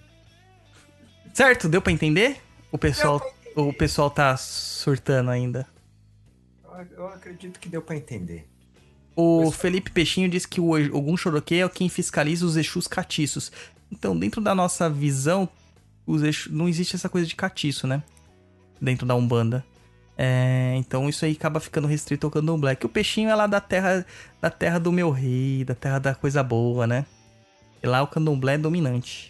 Sim. Isso agora, você falou isso aí, que eu lembrei da época de escola. Ah lá, bem. Conta aí pra nós. É, que o pessoal ficava falando assim, eu vou fazer catiça pra você. Fica catiça, catiça, catiça. É, Catiça Maria Linguiça, né? É, olha só, desenterrou esse negócio é aí. velho, hein, mano? Você é velho. Ah, vou fazer o quê, né? É a vida, né, Luiz? É a vida. Todo mundo vai envelhecer. Mas deixando bem claro que você é mais velho do que eu. Não parece, mas sou. As aparências enganam. Então essa é a nossa linha aí de a segunda linha de Umbanda, né? A linha de Ogum. E, ô Douglas, passa aí o recadinho eh, do, do texto que você vai colocar no blog. Bom, já existem vários textos lá, né? É, do, do- sobre Ogum. Não sei porquê, eu acho que eu tenho uma certa, um certo corporativismo com Ogum. Ah, jura? É, é, é bom tratar bem o papai, né? É, então a gente vai encontrar lá alguns textos que falam sobre isso. Tem o Ogum na Umbanda Salve Jorge, tem Falange de Rompimato Ogum de Caboclo, e tem também o vídeo lá conhecendo a Umbanda, linha de Oxalá e linha de Ogum. Eu vou deixar todos os links lá no post do blog. Não está no Facebook, está no, no, ou no, no YouTube, está no blog www.perdido.co, sem o M no final. Aí você vai encontrar lá vários. Tem, tem outros lá também, tem. Eu vou deixar todos os textos referentes a algum lá linkado. Inclusive tem um que eu. que uma pessoa usou até pra fazer um TCC, mano. Ah, não? Sobre. Sobre É, a pessoa o... conseguiu passar? Dizem que sim. E você acredita que fizeram outro TCC também usando o mesmo texto? É mesmo? É, cara. Legal, cara. Fizeram outro TCC e tem mais um, um também que tá sendo é, usado o mesmo texto também pra fazer outro TCC também. Cara, É, um é psicólogo, outro era designer e você que era de artes. É, artes visuais. Curioso, né? Legal, cara. Muito bom. É, bem interessante. Aquele texto é muito bom. Que eu falei sobre o Ogum Rompimato, diferença de Ogum e Caboclo Rompimato. Isso. E uma, uma contextualização histórica do, das tribos de Rompimato, né? Muito bom. Então, então teremos os, os textos todos linkados no perdido.co. É. Então podemos é, começar as perguntinhas dos ouvintes ou tem mais alguma coisa, Douglas? Não, só quero falar pra vocês que o blog tá lá à disposição de vocês. Está meio paralisado ultimamente porque a gente teve um pequeno problema estrutural que deu um boom no blog e eu não consigo abri-lo para atualizá-lo. É, tanto que esse Papo na Encruza eu conversei com a design e vai entrar de uma forma diferente, direto no banco de dados. Mas a- é, como eu sou leigo nesses assuntos, né? Então ele vai, vai ser feito de uma forma diferente. Mas os outros textos normais eu não tenho como fazer alteração, mas estamos trabalhando para resolver. Porém, para quem visita o blog, está tudo funcional. Isso aí. Só pra quem administra, tá com o B.O. É. E outra, gente, mais de 600 textos escritos lá. Ô, Tem Douglas, material pra caramba. Quantos anos de blog? Desde 2011. 2011, né? Então, oito anos de blog aí com muito material. Se você quiser é, estudar um pouco mais Umbanda, magia. Ah, Douglas, falando, falando de magia, tem perguntas. Diga. É, já que nós falamos de Umbanda, da energia de, de e tal, e para aqueles umbandistas ou para aqueles que estudam magia e tal, como que ele pode trabalhar com essa energia, né, para magias? Cara, da mesma forma que ele trabalharia com uma energia de Marte, uma energia, uma energia de Ares, uma energia de Tyr, né? Certo. Dentro das suas egrégoras e tal. É, Então vai ser, vai ser basicamente isso, né? Para cortar demandas, para retirar obstáculos, para abrir caminhos, para pedido de proteção, pedido de guarda, pedido de vigília e outras cositas mais. Inclusive, uma vez eu acendi vela para algum, é, duas, duas possibilidades assim também que podem ser usadas. Uma pro meu computador funcionar quando eu tava fazendo TCC, porque a gente tinha perdido o HD e eu precisava de abrir ele para pegar pelo menos um backup. Hã? E funcionou. E outra quando o Corinthians foi campeão da Libertadores, que eu acendi um santinho com uma vela de São Jorge em cima, escrito Corinthians campeão da Libertadores. Mentira, isso, é- isso, isso aí foi presente do meu aniversário, Não, dia não- 4 de julho de 2012, dia Que do meu uma- aniversário. Que foi uma quarta-feira, e quarta-feira é dia de gira. Eu estava no terreiro. Então, pessoal, já fiquem sabendo, 4 de julho é meu aniversário. Mandem presentes. Aceita vale presente, Ô, ô, lingerie. Luiz, precisa Oi. fazer uma caixa postal pro, pro Papo na Cruz ou pro pessoal Ó. que dá presente, Vamos providenciar isso aí. Mandar presente, mandar cartinha pra gente ler. Mandar cartinha, é. O meu sonho, cara, era fazer que nem aqueles programas antigos. E os jogar a cara- carta pra cima. É, que os caras mergulhavam na carta, tá ligado? Tipo, o meu sonho, mano. Gente, vamos fazer assim.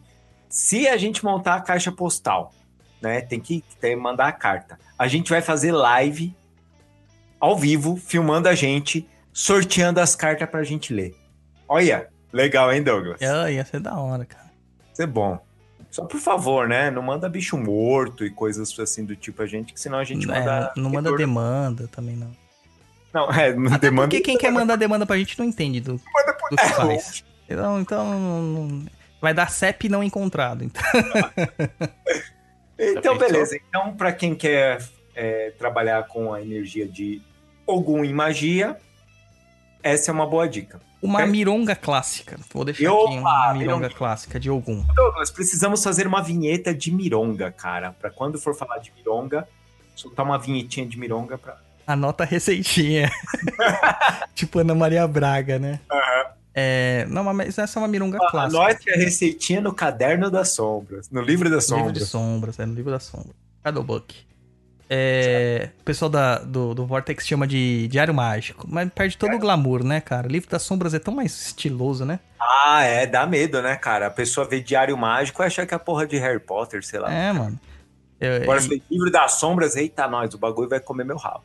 exatamente. Mas sabe por que é livro das sombras? Porque eles Não, eram fala aí. escritos é, geralmente à noite, longe dos olhos de curiosos, a- nas sombras, né? Só com a chama de uma vela. Nossa, Entendeu? isso é uma merda depois pra ler, né? É. Devia.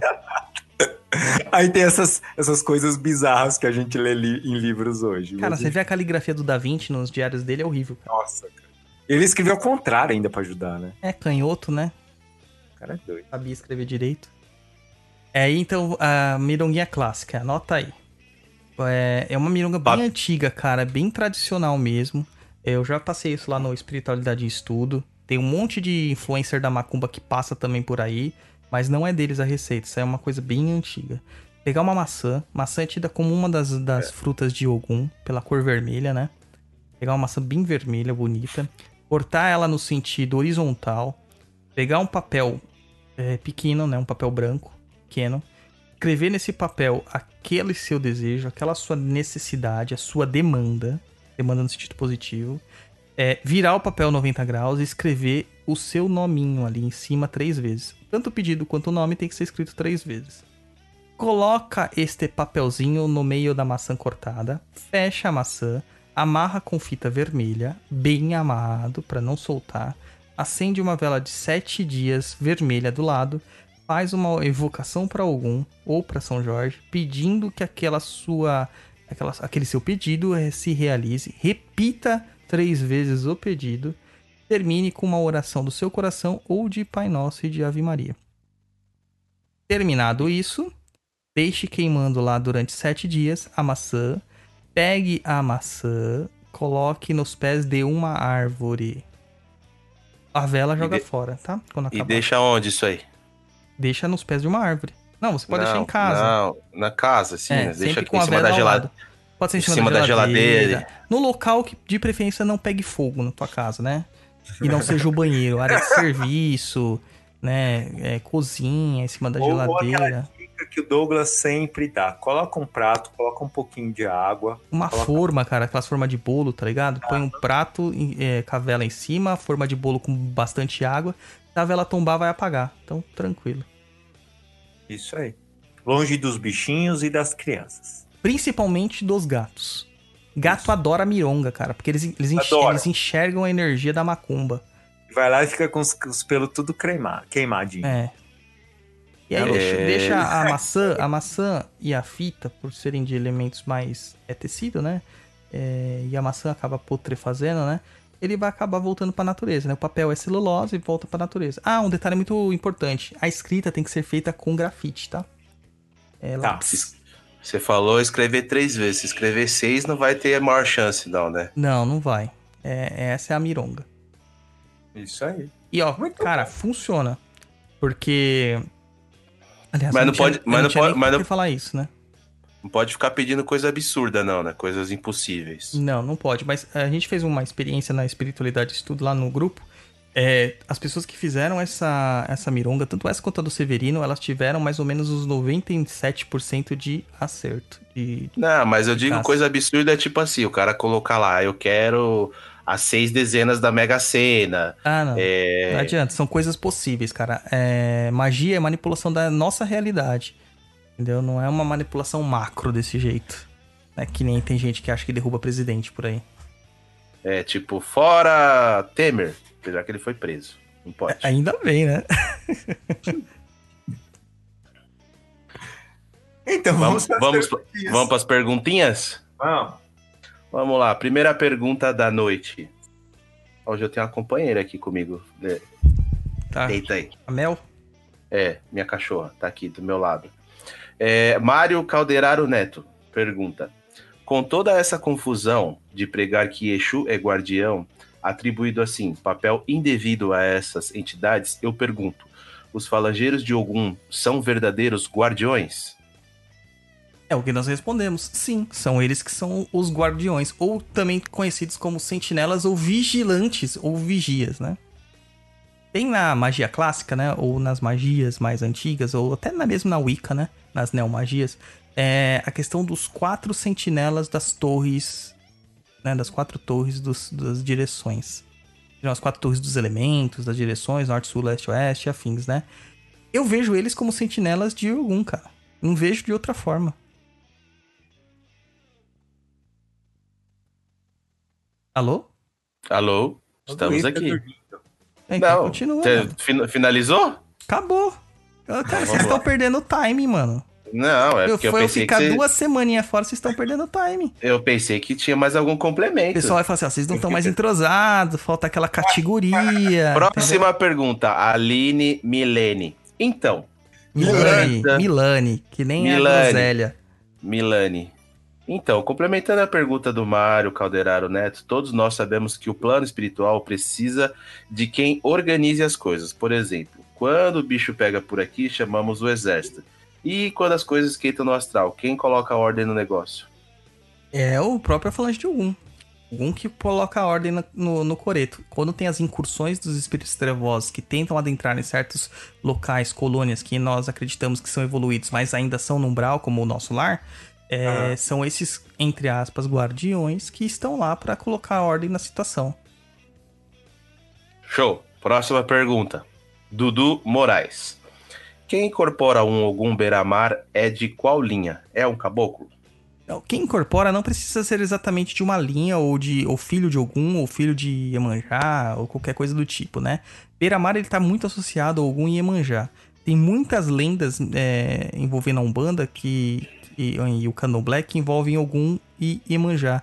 Algumas eles são pai e mãe, é, outros eles são é, é mãe e filho, outros eles são amantes, outra ele é filho, mas estupra mãe. Então são vários tipos de, de, de mitos diferentes, tá? É, o Ogum Beiramar, ele é da primeira falange de Beiramar mesmo, de Ogum Beiramar, e ele tá relacionado tanto a essa energia das águas, porque é dois terços do nosso planeta, ou seja, domina a maior parte do nosso planeta, e também está relacionado à energia da terra, né? E a gente tem também o Caboclo Beiramar, como nós falamos, tanto falangeiro quanto o caboclo. Capite. Aline Lázaro. Todo filho de Ogum deve obrigatoriamente incorporar nos momentos de ronda ou existem momentos específicos para cada caboclo de Ogum trabalhar? Por exemplo, existem caboclos que não vão aparecer em momentos de rondas, mas que vêm somente em trabalhos de meio? Então, Aline, o que acontece é o seguinte: a energia de Ogum é uma das energias mais fortes que eu já tive é, contato. Talvez até por eu ter essa regência na minha coroa, é, eu sinto ela de uma forma até um pouco mais forte. Mas eu tenho, eu conheço pessoas que não são filhos de Ogum, é, desse jeito que a gente fala, e que tem essa essa dificuldade em negar a energia de Ogum quando ela se dá na incorporação. Então, quando a gente vai ter um trabalho de ronda, como você especifica, que são o trabalho dos falangeiros, é muito difícil você conseguir resistir à energia de Ogum. Eu posso falar por mim, porque quando Ogum incorpora comigo, eu até peço licença para as pessoas que estão segurando às vezes na corrente, a gente fica de mãos dadas, né? Eu até peço licença para soltar as mãos, porque ele aperta de uma forma que machuca as minhas unhas entram na palma das minhas mãos, que muitas vezes machuca a minha própria mão, corta a minha mão de tão forte que ele aperta. E eu não consigo dominar isso, sabe? É uma, é uma energia muito forte. Os falangeiros, eles geralmente aparecem, geralmente, é, geralmente, geralmente, né, tá difícil. Mas eles aparecem nessa parte da, da, das rondas mesmo. Quem vem para fazer consultas são caboclos, é outro tipo de entidade. E aí eles são é uma energia bem mais branda, né? Que é uma energia bem mais é, humana. Alguns autores, algumas é, literaturas colocam que os falangeiros não são espíritos humanos. Por isso, dessa força tão, tão poderosa e, e, e dessa, desse, dessa estranheza com as questões humanas, entendeu? Já os caboclos, por terem tido vivência humana, têm mais uma malemolência com isso. Próxima pergunta. Jefferson Costa. Não vem, não vem nenhum no momento, pois muita coisa foi esclarecida nos stories do Intas. Mas os soldados de Ogum, falangeiro, se manifestam normalmente no começo das giras ou no final? O Jefferson tá até seguindo a gente aqui, acho que no YouTube online. O, no Insta que ele fala aí é porque eu fiz uma sequência de, de perguntas lá no Instagram do, do Perdido em Pensamentos. Tô fazendo isso aí para tentar responder as pessoas, respondi algumas em vídeo.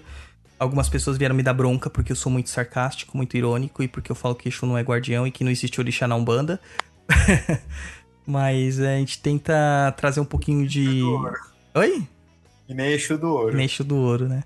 A gente tenta trazer um pouquinho de, de movimento para essa inércia que tenta dominar, tenta dominar a Umbanda, né? Mentira, nós trazemos a realidade dos fatos. é muita coisa. A gente fala. A gente fala muita coisa, mas se é fato ou realidade, eu já não sei. Pra gente é uma coisa que a gente se pauta no estudo e na experiência, né? É. Ah, então vamos lá, Jefferson. O, os falangeiros, eles não vêm necessariamente no começo das giras ou no final. Eles vêm quando eles são requisitados. Isso se dá geralmente nas giras de ronda, como a nossa amiga Aline Lázaro falou. Que são as giras específicas de falangeiro. Diga. Era isso que eu ia falar. Pra quem não é da Umbanda, o que seria uma gira de ronda? Gira de ronda é uma gira específica de falangeiro. Tá? É, então, tem no trabalho de. A gente vai ter uma comemoração de algum dia 23 de abril, provavelmente. Nesse dia vai ser convocada todas as forças de Ogum, então quem vai se manifestar primeiro são os falangeiros que não falam. Eles dão passes, usam espadas de São Jorge, tem um porte altivo. É, é bem diferente. Aí depois, no final, em, vem os caboclos de Ogum para dar os, as consultas propriamente ditas, entendeu? Agora, o que acontece é que existem algumas coisas da Umbanda que se evoca no começo dos trabalhos e no final dos trabalhos as linhas de Ogum, mas não precisa incorporar. Entendeu? Você evoca esses falangeiros, porque Ogum é quem abre os trabalhos. Tanto que, é, tanto que a primeira coisa que você faz numa liturgia de Umbanda é cantar para Ogum. Antes de cantar pra Oxalá e cantar para qualquer coisa, cantar pra defumação, você canta pra algum. E é. depois é. você toca a gira. No final, geralmente a gente pede pra algum acompanhar a gente até em casa. Entendeu? E depois encerra a gira. Isso aí. Próxima pergunta. No Nest. Não sei nem falar isso. No Nest, é do Insta Nest. também. no Nest. É, é, a gira é de guardiões. Qual a entidade é chamada? Caboclo de Ogum ou Exu barra Pomba Giras? Então, o, no Nest, no Nest, ele mandou um, uma foto para mim no Instagram. E a gente riu muito, né? Porque ele mesmo se respondeu sobre a foto de uma festa de guardiões, que não são os Oguns, no caso, naquela foto, não é sobre isso que eles estão falando. E eles cobram entrada pra festa, cara. Então é bem engraçado, né? Venha comemorar com os nossos guardiões a entrada da festa sem conto. É isso aí. Então, a gira de guardiões tem que ser gira de algum, cara, porque os verdadeiros guardiões são de algum, mas não é o que a gente vê por aí. Quando o pessoal por aí fala guardiões, eles estão falando dos Exus equivocadamente. Certo? Posso continuar? Certo, Pode. pode continuar. Ele não fez pausa dramática, ele só acabou. Ah, entendi. É, pergunta do Biano Oliveira. Cheguei meio tarde, mas tenho uma pergunta. Qual a associação do de Ogum com os Exus? Digo isso pois jogo, pois no jogo de Aborô, que é usado para consultar Exus, levarás e É, Oguns, Lebarás. lebarás e Eguns fazem reverência a Ogum primeiramente. Justamente é o que a gente falou. A gente já falou, falou isso no programa, mas vou repetir porque chegou depois, né? Mas dá uma ouvidinha depois lá no Spotify, ah, no programa completo. É, Ogum, ele é a lei. E o Exu, ele está na lei. Ele tem que agir sob a lei dentro da Umbanda. Então ele tem que pedir a reverência de Ogum. É mais ou menos como se ele estivesse permitindo é, que o Exu se manifestasse no jogo, entendeu? Apesar que isso também é, é muito mais candomblé do que Umbanda, né? Na Umbanda não existem jogos, gente. Apesar da galera querer colocar jogo de búzios, de obi, de afins dentro da Umbanda, O não detetive, existe. não banda, detetive, jogo da vida. O Scotland Yard, cara, era mó legal. Porra, muito bom, verdade. Próxima pergunta, Luiz. Só um minuto que meu microfone tava mutado. É porque o coração bateu mais forte na hora que ele leu esse nome.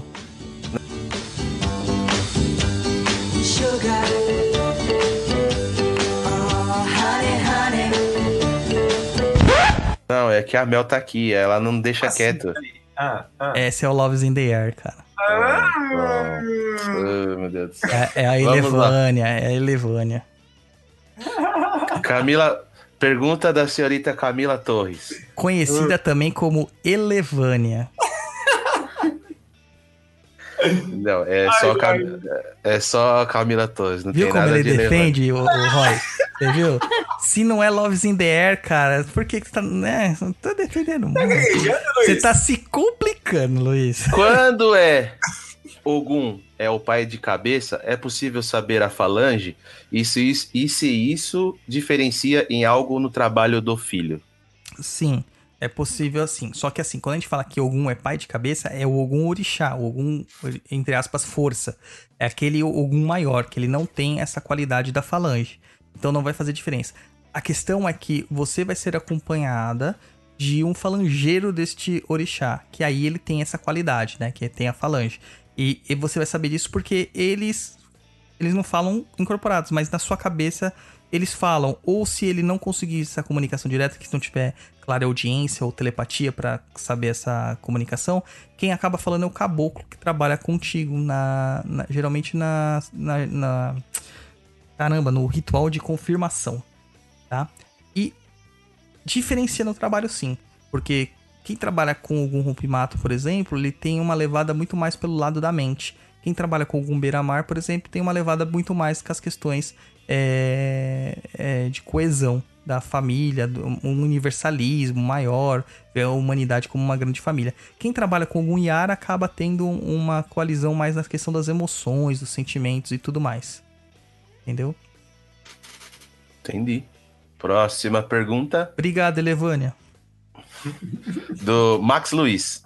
Você pode comentar algo sobre um caboclo? É, Nego Nago. Nago, isso.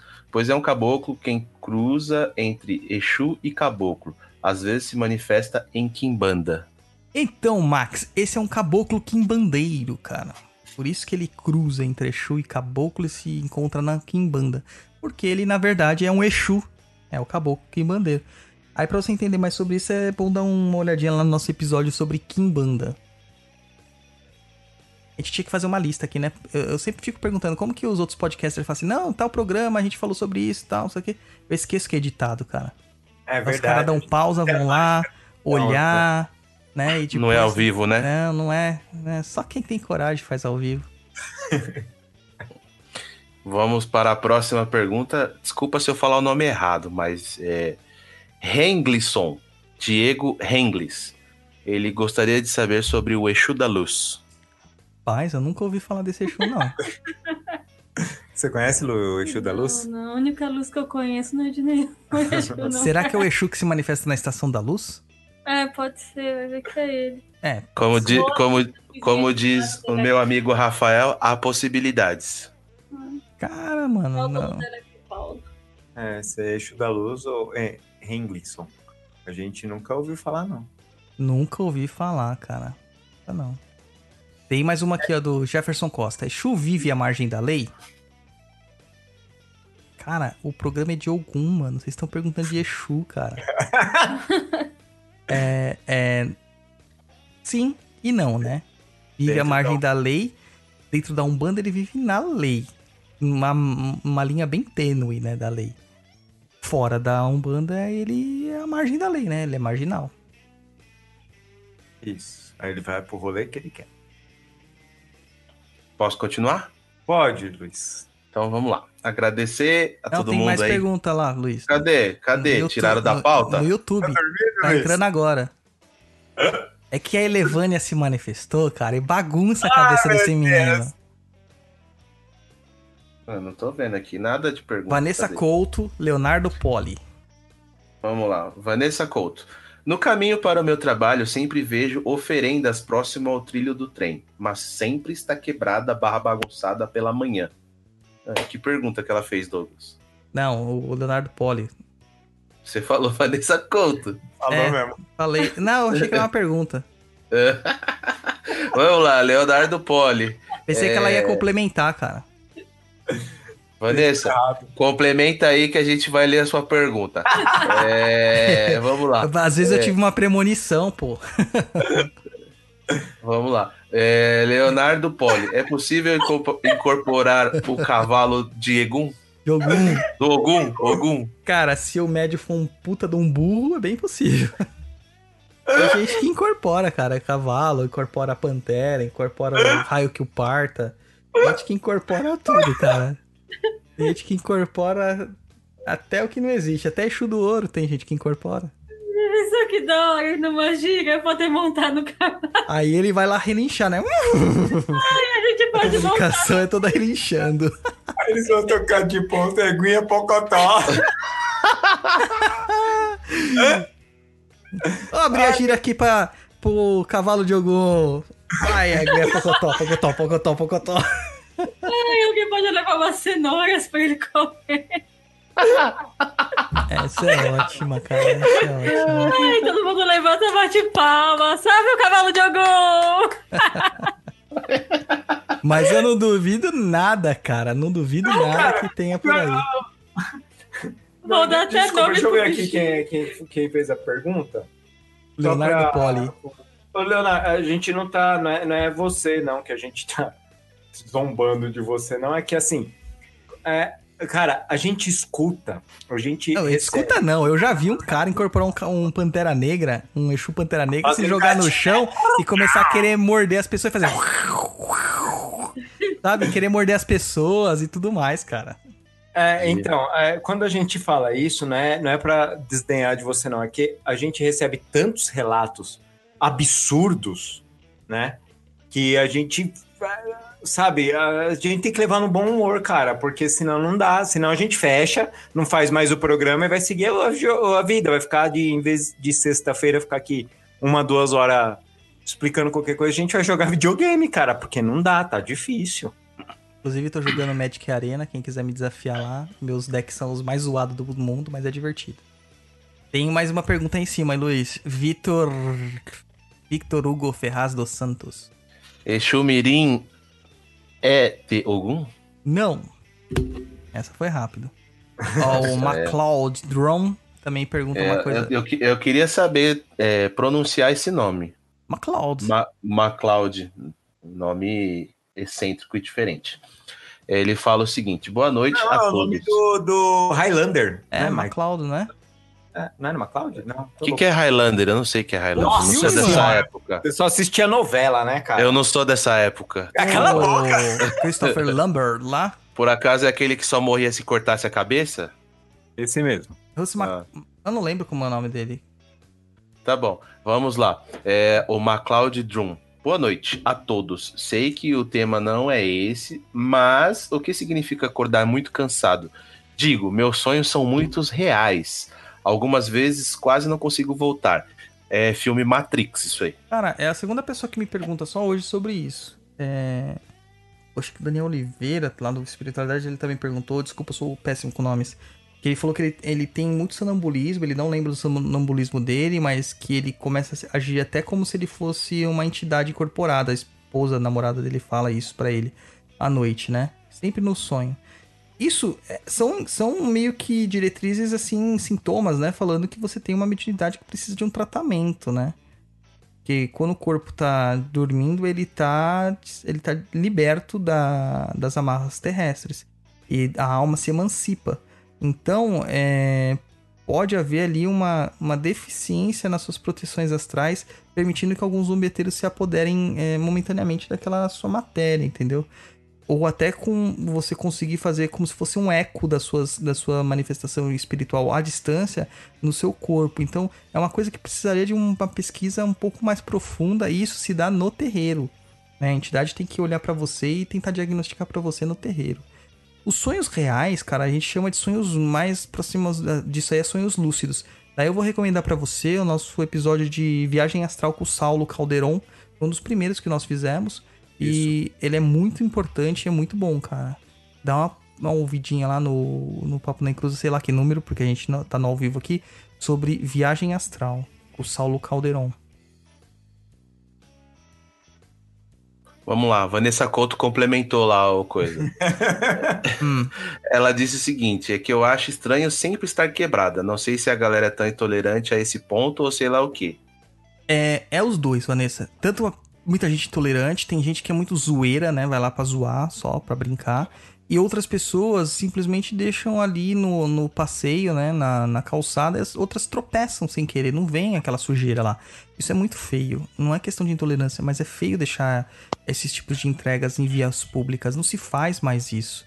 Não há necessidade de se fazer mais isso. Existem alternativas, né? Mas o Douglas, e quando a entidade tá lá no terreiro e fala que, que precisa fazer isso? Cara, é muito raro.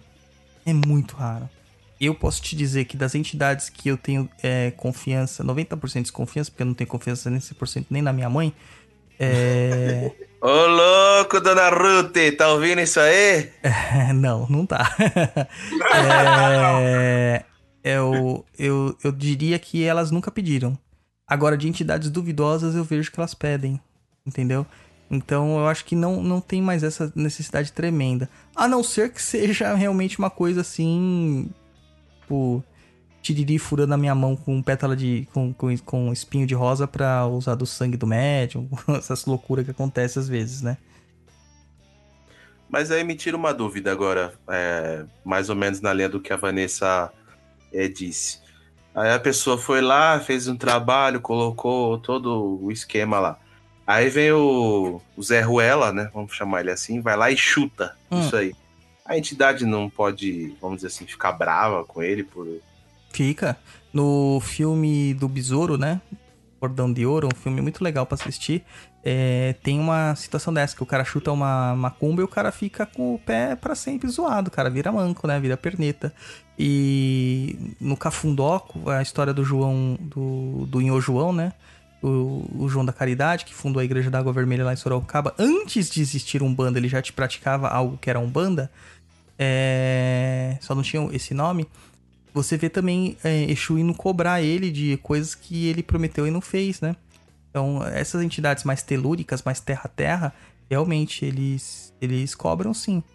Entendeu? Eu tenho um episódio de uma pessoa que você conhece, Luiz. Antigamente, a gente morava em São Mateus, né? É, Eu, o Luiz tal, a gente morava em São Mateus. O Roy até morava lá perto, ali na, na- em Itaquera Lá na Coab. na Coabinha. Então ali na, em São Mateus tem uma avenida muito muito conhecida que é a Avenida Aricanduva. Há muitos anos atrás não existia avenida, era tudo mato e tinha o rio Aricanduva e, a, e a- o rio era limpo e a juventude da época, né? Isso eu tô falando em 60, nos anos 60, 70, ia lá pra nadar, pra fazer esportes náuticos e tudo mais. Como era uma região que tinha mata tal, também tinha muitos trabalhos de, de mata. E uma pessoa que o Luiz conhece, também conhecida como meu tio, ele ia com os amigos atrás das menininhas de santo, entendeu? Na mata. Então, meu tio é ateu, cara. Meu tio não acredita em Deus, não acredita em porra nenhuma. E ele ia é, nas, nas- nessas oferendas e tal pra ficar paquerando as menininhas lá, as, as filhas de santo. E quando elas iam embora e entregavam aquelas oferendas, ele e os amigos dele iam lá e pegavam as garrafas de bebida e entornavam. Aí falou- Alô, tio Ricardo, tá É. ouvindo? não, não tá. Aí, é, aí um dia ele falou que. E outra, meu tio não acredita em nada, cara. E quem conhece ele sabe que ele é um brutão, que ele não tem. É um cara que não tem, tinha medo de nada, né? Hoje deve ter um, um monte de coisa. Mas na época. Porra, medo- bicho. É, porra, bicho, xará. Ô, xará. Ô, E- xará, porra, bicho. Aí o cara me chega lá e fala que na hora que ele foi pegar a garrafa, apareceu um homem todo de preto e falou: Isso é meu, sai daqui agora. E falou que eles subiram ali a mata todinha a pé até onde era a casa deles. E é longe, né, meu? Tem quanto, quanto de distância lá onde eles moravam lá? Ah, deve ter um quilômetro, mais ou menos, né? E subiram a pé no meio da mata, se embrenharam lá e subiram porque eles viram uma figura ne- é, negra, né? Vestida de negro, é, saindo do meio da mata e cobrando aquela cachaça que eles estavam pegando. Ô Douglas, só para complementar essa, esse negócio assim, é, é, gente, depois, como funciona? Ali eles iam pegar logo na hora que as pessoas deixavam lá. Sim. Mas depois que acabou a vela, ela, ela já acabou. Sim. Então você pode se limpar, você pode sim pegar, né, para fazer a limpeza, se deixar, se você mora numa esquina, por exemplo. É, a vela seria um timer, né? Isso.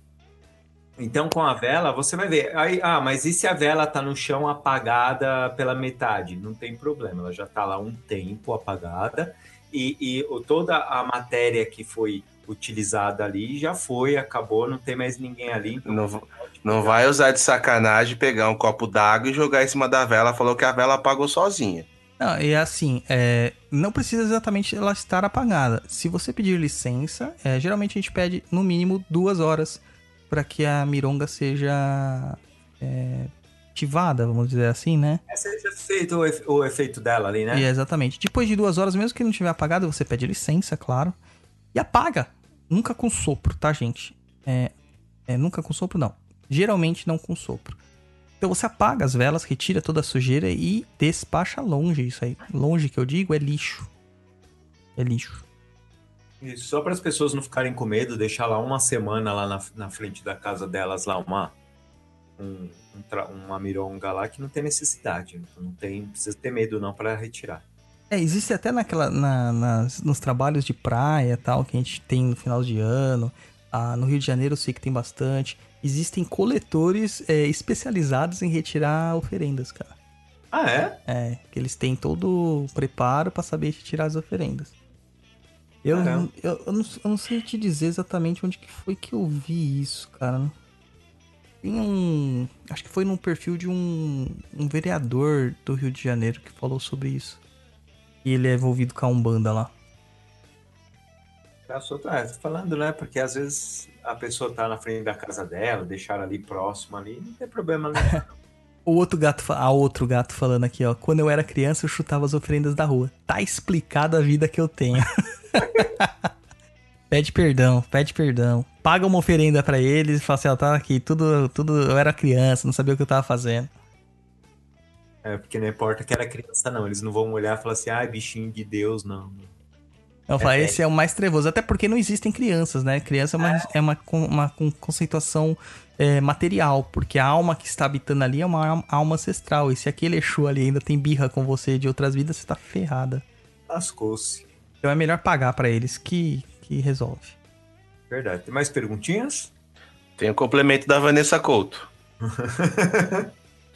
Ela diz o seguinte: quando eu estava na igreja, falava que se encontrasse comida em macumba, era só, abre aspas, abençoar e colocar pra dentro, que tava de boa.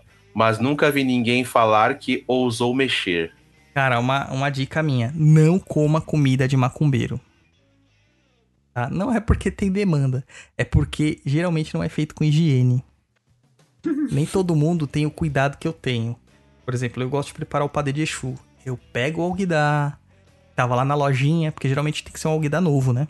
É. Você pega o alguidar que tá na lojinha, empoeirado, baratas e ratos passando o tempo todo por cima dele. E você, geralmente o que, que a galera faz? Já joga o padê lá dentro.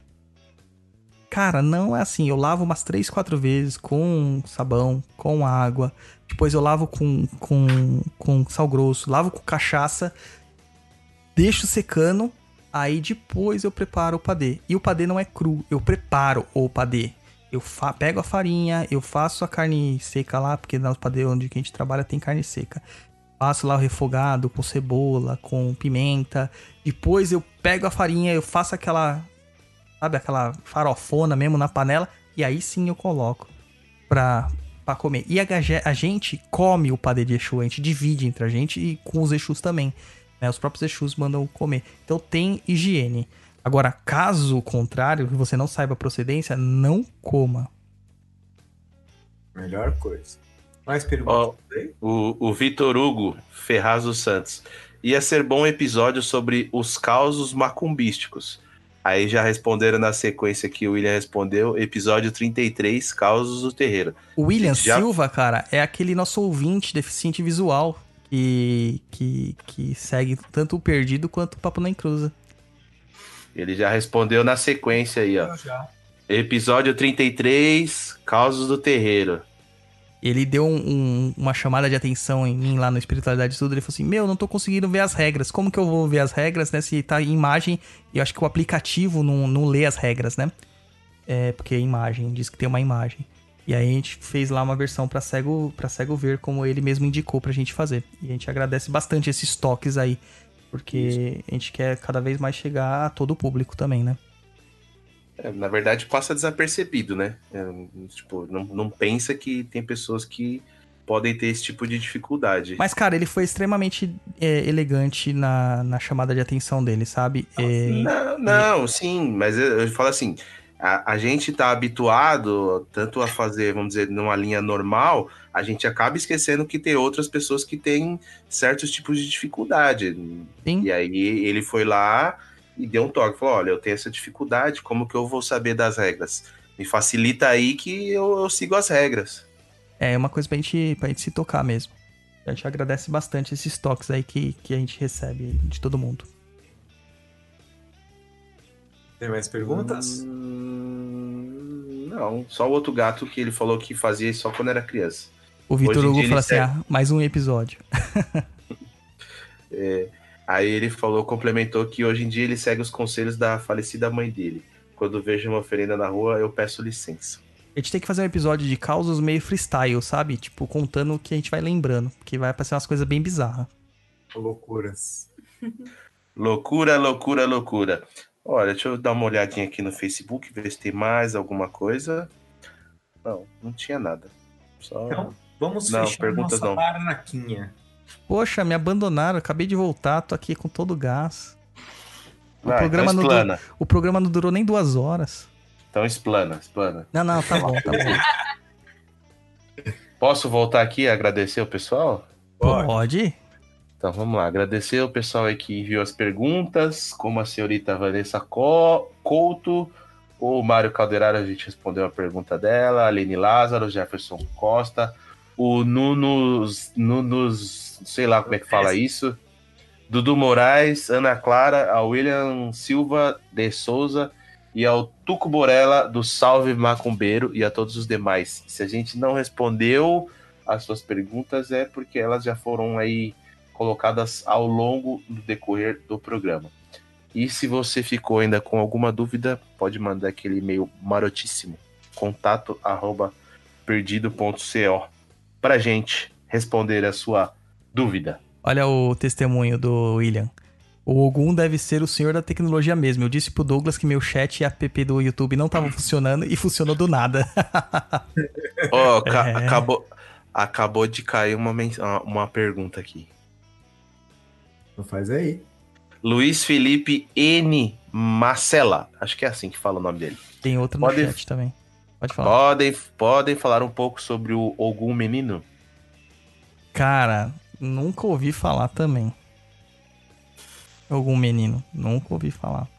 Então, qualquer coisa que eu possa falar sobre isso vai ser simplesmente achismo. Então, Outra. aí, Luiz. Luiz. A outra de quem que você viu? Douglas. MacLeod Drum. Ah, o MacLeod. A entidade que acompanha a pessoa pode falar pelo mental o dia inteiro? Tipo o seu obsessor de estimação, mais ou menos? é Poder isso? pode, porque eles podem, entendeu? Mas raramente eles irão fazer isso porque vai te perturbar, entendeu? Quem se tem uma entidade falando com você o dia inteiro, é possivelmente um obsessor.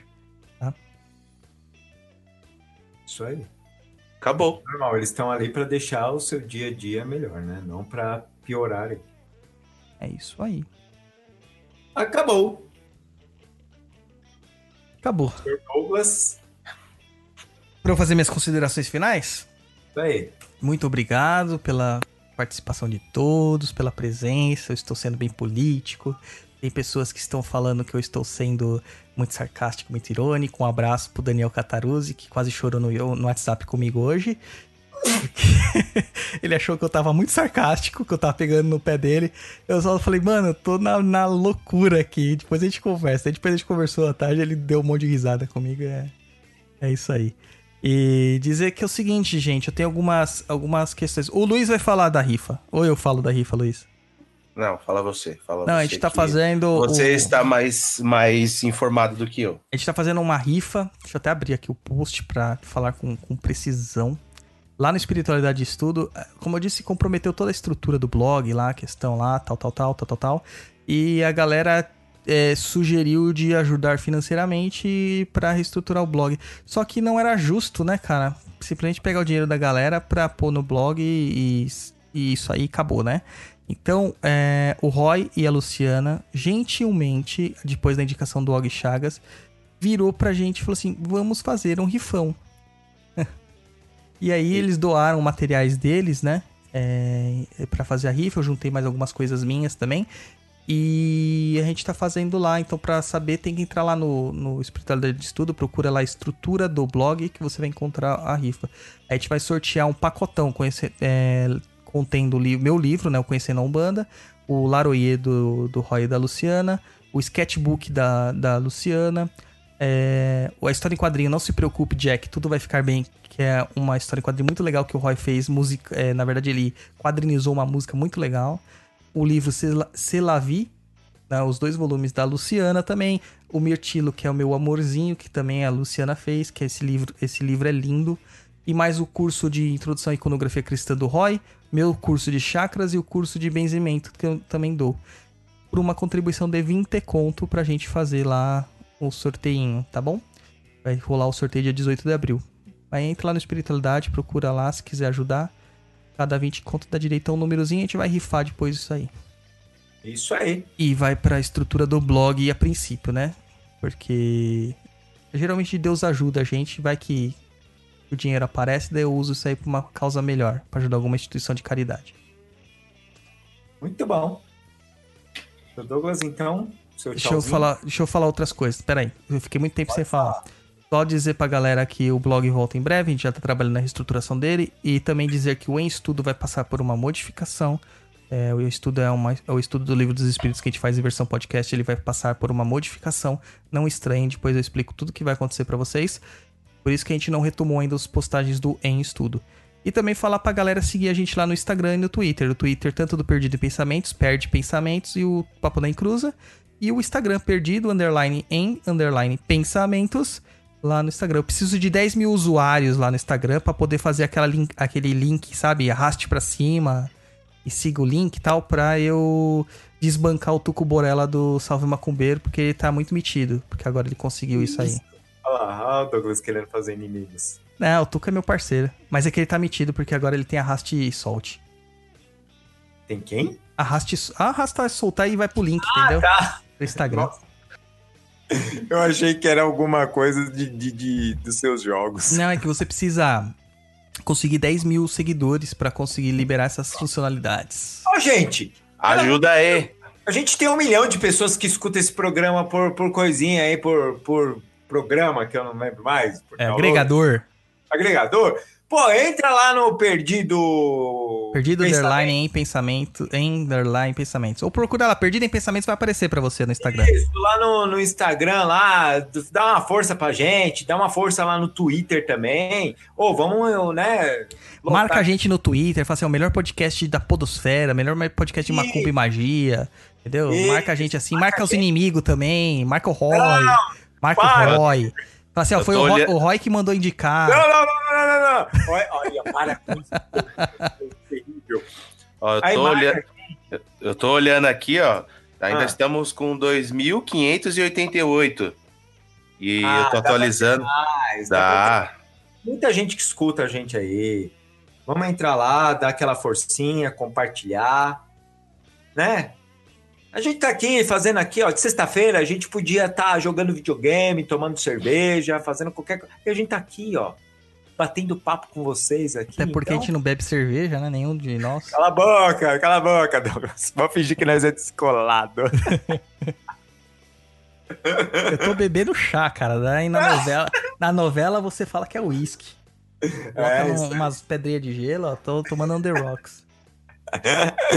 Então, Até agora, até agora ninguém seguiu, cara. Não entrou ninguém. Tô olhando a, aqui, gente não, atualizando. a gente não é influencer, cara, da macumba. É, não, não precisa ser influencer, não. Só entra lá, porque daí vai ter mais coisinhas legais no Instagram. e A gente vai conseguir fazer mais coisas tal. E. E. Sei lá. É, arrasta pra cima e já vai direto pro link. Isso aí. Isso, isso é um botão legal. Beleza, gente? Então, seu Luiz, dá um tchauzinho aí pra galera que o Douglas já deu. Peraí, só um minuto. Que isso? Galera, mano, é gripe, cara. Eu pedi desculpa antecipadamente, ainda que às vezes que eu tossi ou espirrei, eu consegui multar meu, meu microfone e as pessoas foram dispensadas de ouvir esse som horrível. Não esquece É. de mandar um tchauzinho pra Elevane, hein? Vamos lá. Agradecer a todos que estão nos acompanhando aqui, que mandaram suas perguntas para mais uma edição do nosso programete. Lembrar que eh, os nossos apoios estão aí. Quem quiser nos apoiar, aí eu já falei no início, vou repetir aqui, é no Catarse. Temos lá o. Cadê? catarse.me barra papo na encruza. No PicPay também, que é o picpay.me barra papo na encruza. E se quiser mandar críticas, sugestões, dúvidas, contato arroba perdido.co. Muito obrigado para aqueles que estão nos ah, ouvindo agora ao vivo, os que vão ouvir depois, amanhã, na hora do almoço, enfim, qualquer horário. Muito obrigado a vocês. Boa noite. E aí eu queria agradecer ao Felipe Peixinho pelo superchat. A gente ficou tão empolgado na hora que na, nos comentários de algum que a gente acabou esquecendo de agradecer ao vivo, mas fica aqui a nossa ressalva. Muito obrigado pelo superchat. Felipe Peixinho, meu rei. Oh, Obrigada, gente, por ter acompanhado a gente, por passado, presente e futuro. E ó, do futuro já sou que da hora. É... E é isso aí, gente. Obrigada. Então, pessoal, muito obrigado aí por continuarem escutando o nosso programete. E a gente sempre tentando fazer um, um programa com qualidade, é, para trocar ideia mesmo, é, fazer com que as pessoas pensem por elas mesmas e, né, com informações que a gente tenta estudar um pouquinho. Né, Douglas? Pouquinho só. Quem tá acompanhando lá no Instagram viu a quantidade de livro que eu posto que não tem nada a ver com banda, mas que é importante pra estudar. É isso aí. Então, pessoal, um abração. Para, para, para, para, para. Temos Vai, um vai. seguidor. Um seguidor. Acabou de Aê! entrar aqui. Aê, Kátia Daniela 5. Seguiu a gente aqui no Instagram. O Luiz é o nosso Opa, opa! próprio João. Kleber, né? Opa, pera, mais um. Pedro Medeiros Júnior. Aê! Vamos lá, pessoal. Vamos lá, vamos lá. Vamos pra esse povo. O que, é que foi? A gente tem que arrumar um terreiro que incorpore o cavalo de Ogum pra levar esse povo aí que tá entrando. Pô, esse dia lá É no o cavalo de Instagram. Ogum que tá trazendo essa gente. No Instagram me perguntaram pra mim, é, tem gira de animal? Eu já achei que era isso, cara. Tipo, tá incorporando os bichos, tá ligado? Pô, que da hora. Acho que foi a Laura, a nossa madrinha, que mandou. o cachorro do meu preto velho. Vem cá, seu, seu Zezinho. Do jeito, Rex. do jeito que eu sou. Rex, Do, Rex. Do jeito que eu sou zicado, é capaz de eu incorporar a pulga do rato, bicho. Eu já, eu já chego dos carrapatos. É, vamos lá, Roy, vamos embora. Ai, meu Deus. Então tá bom, gente. Um abração pra vocês. Até o próximo programa. Tchau, tchau.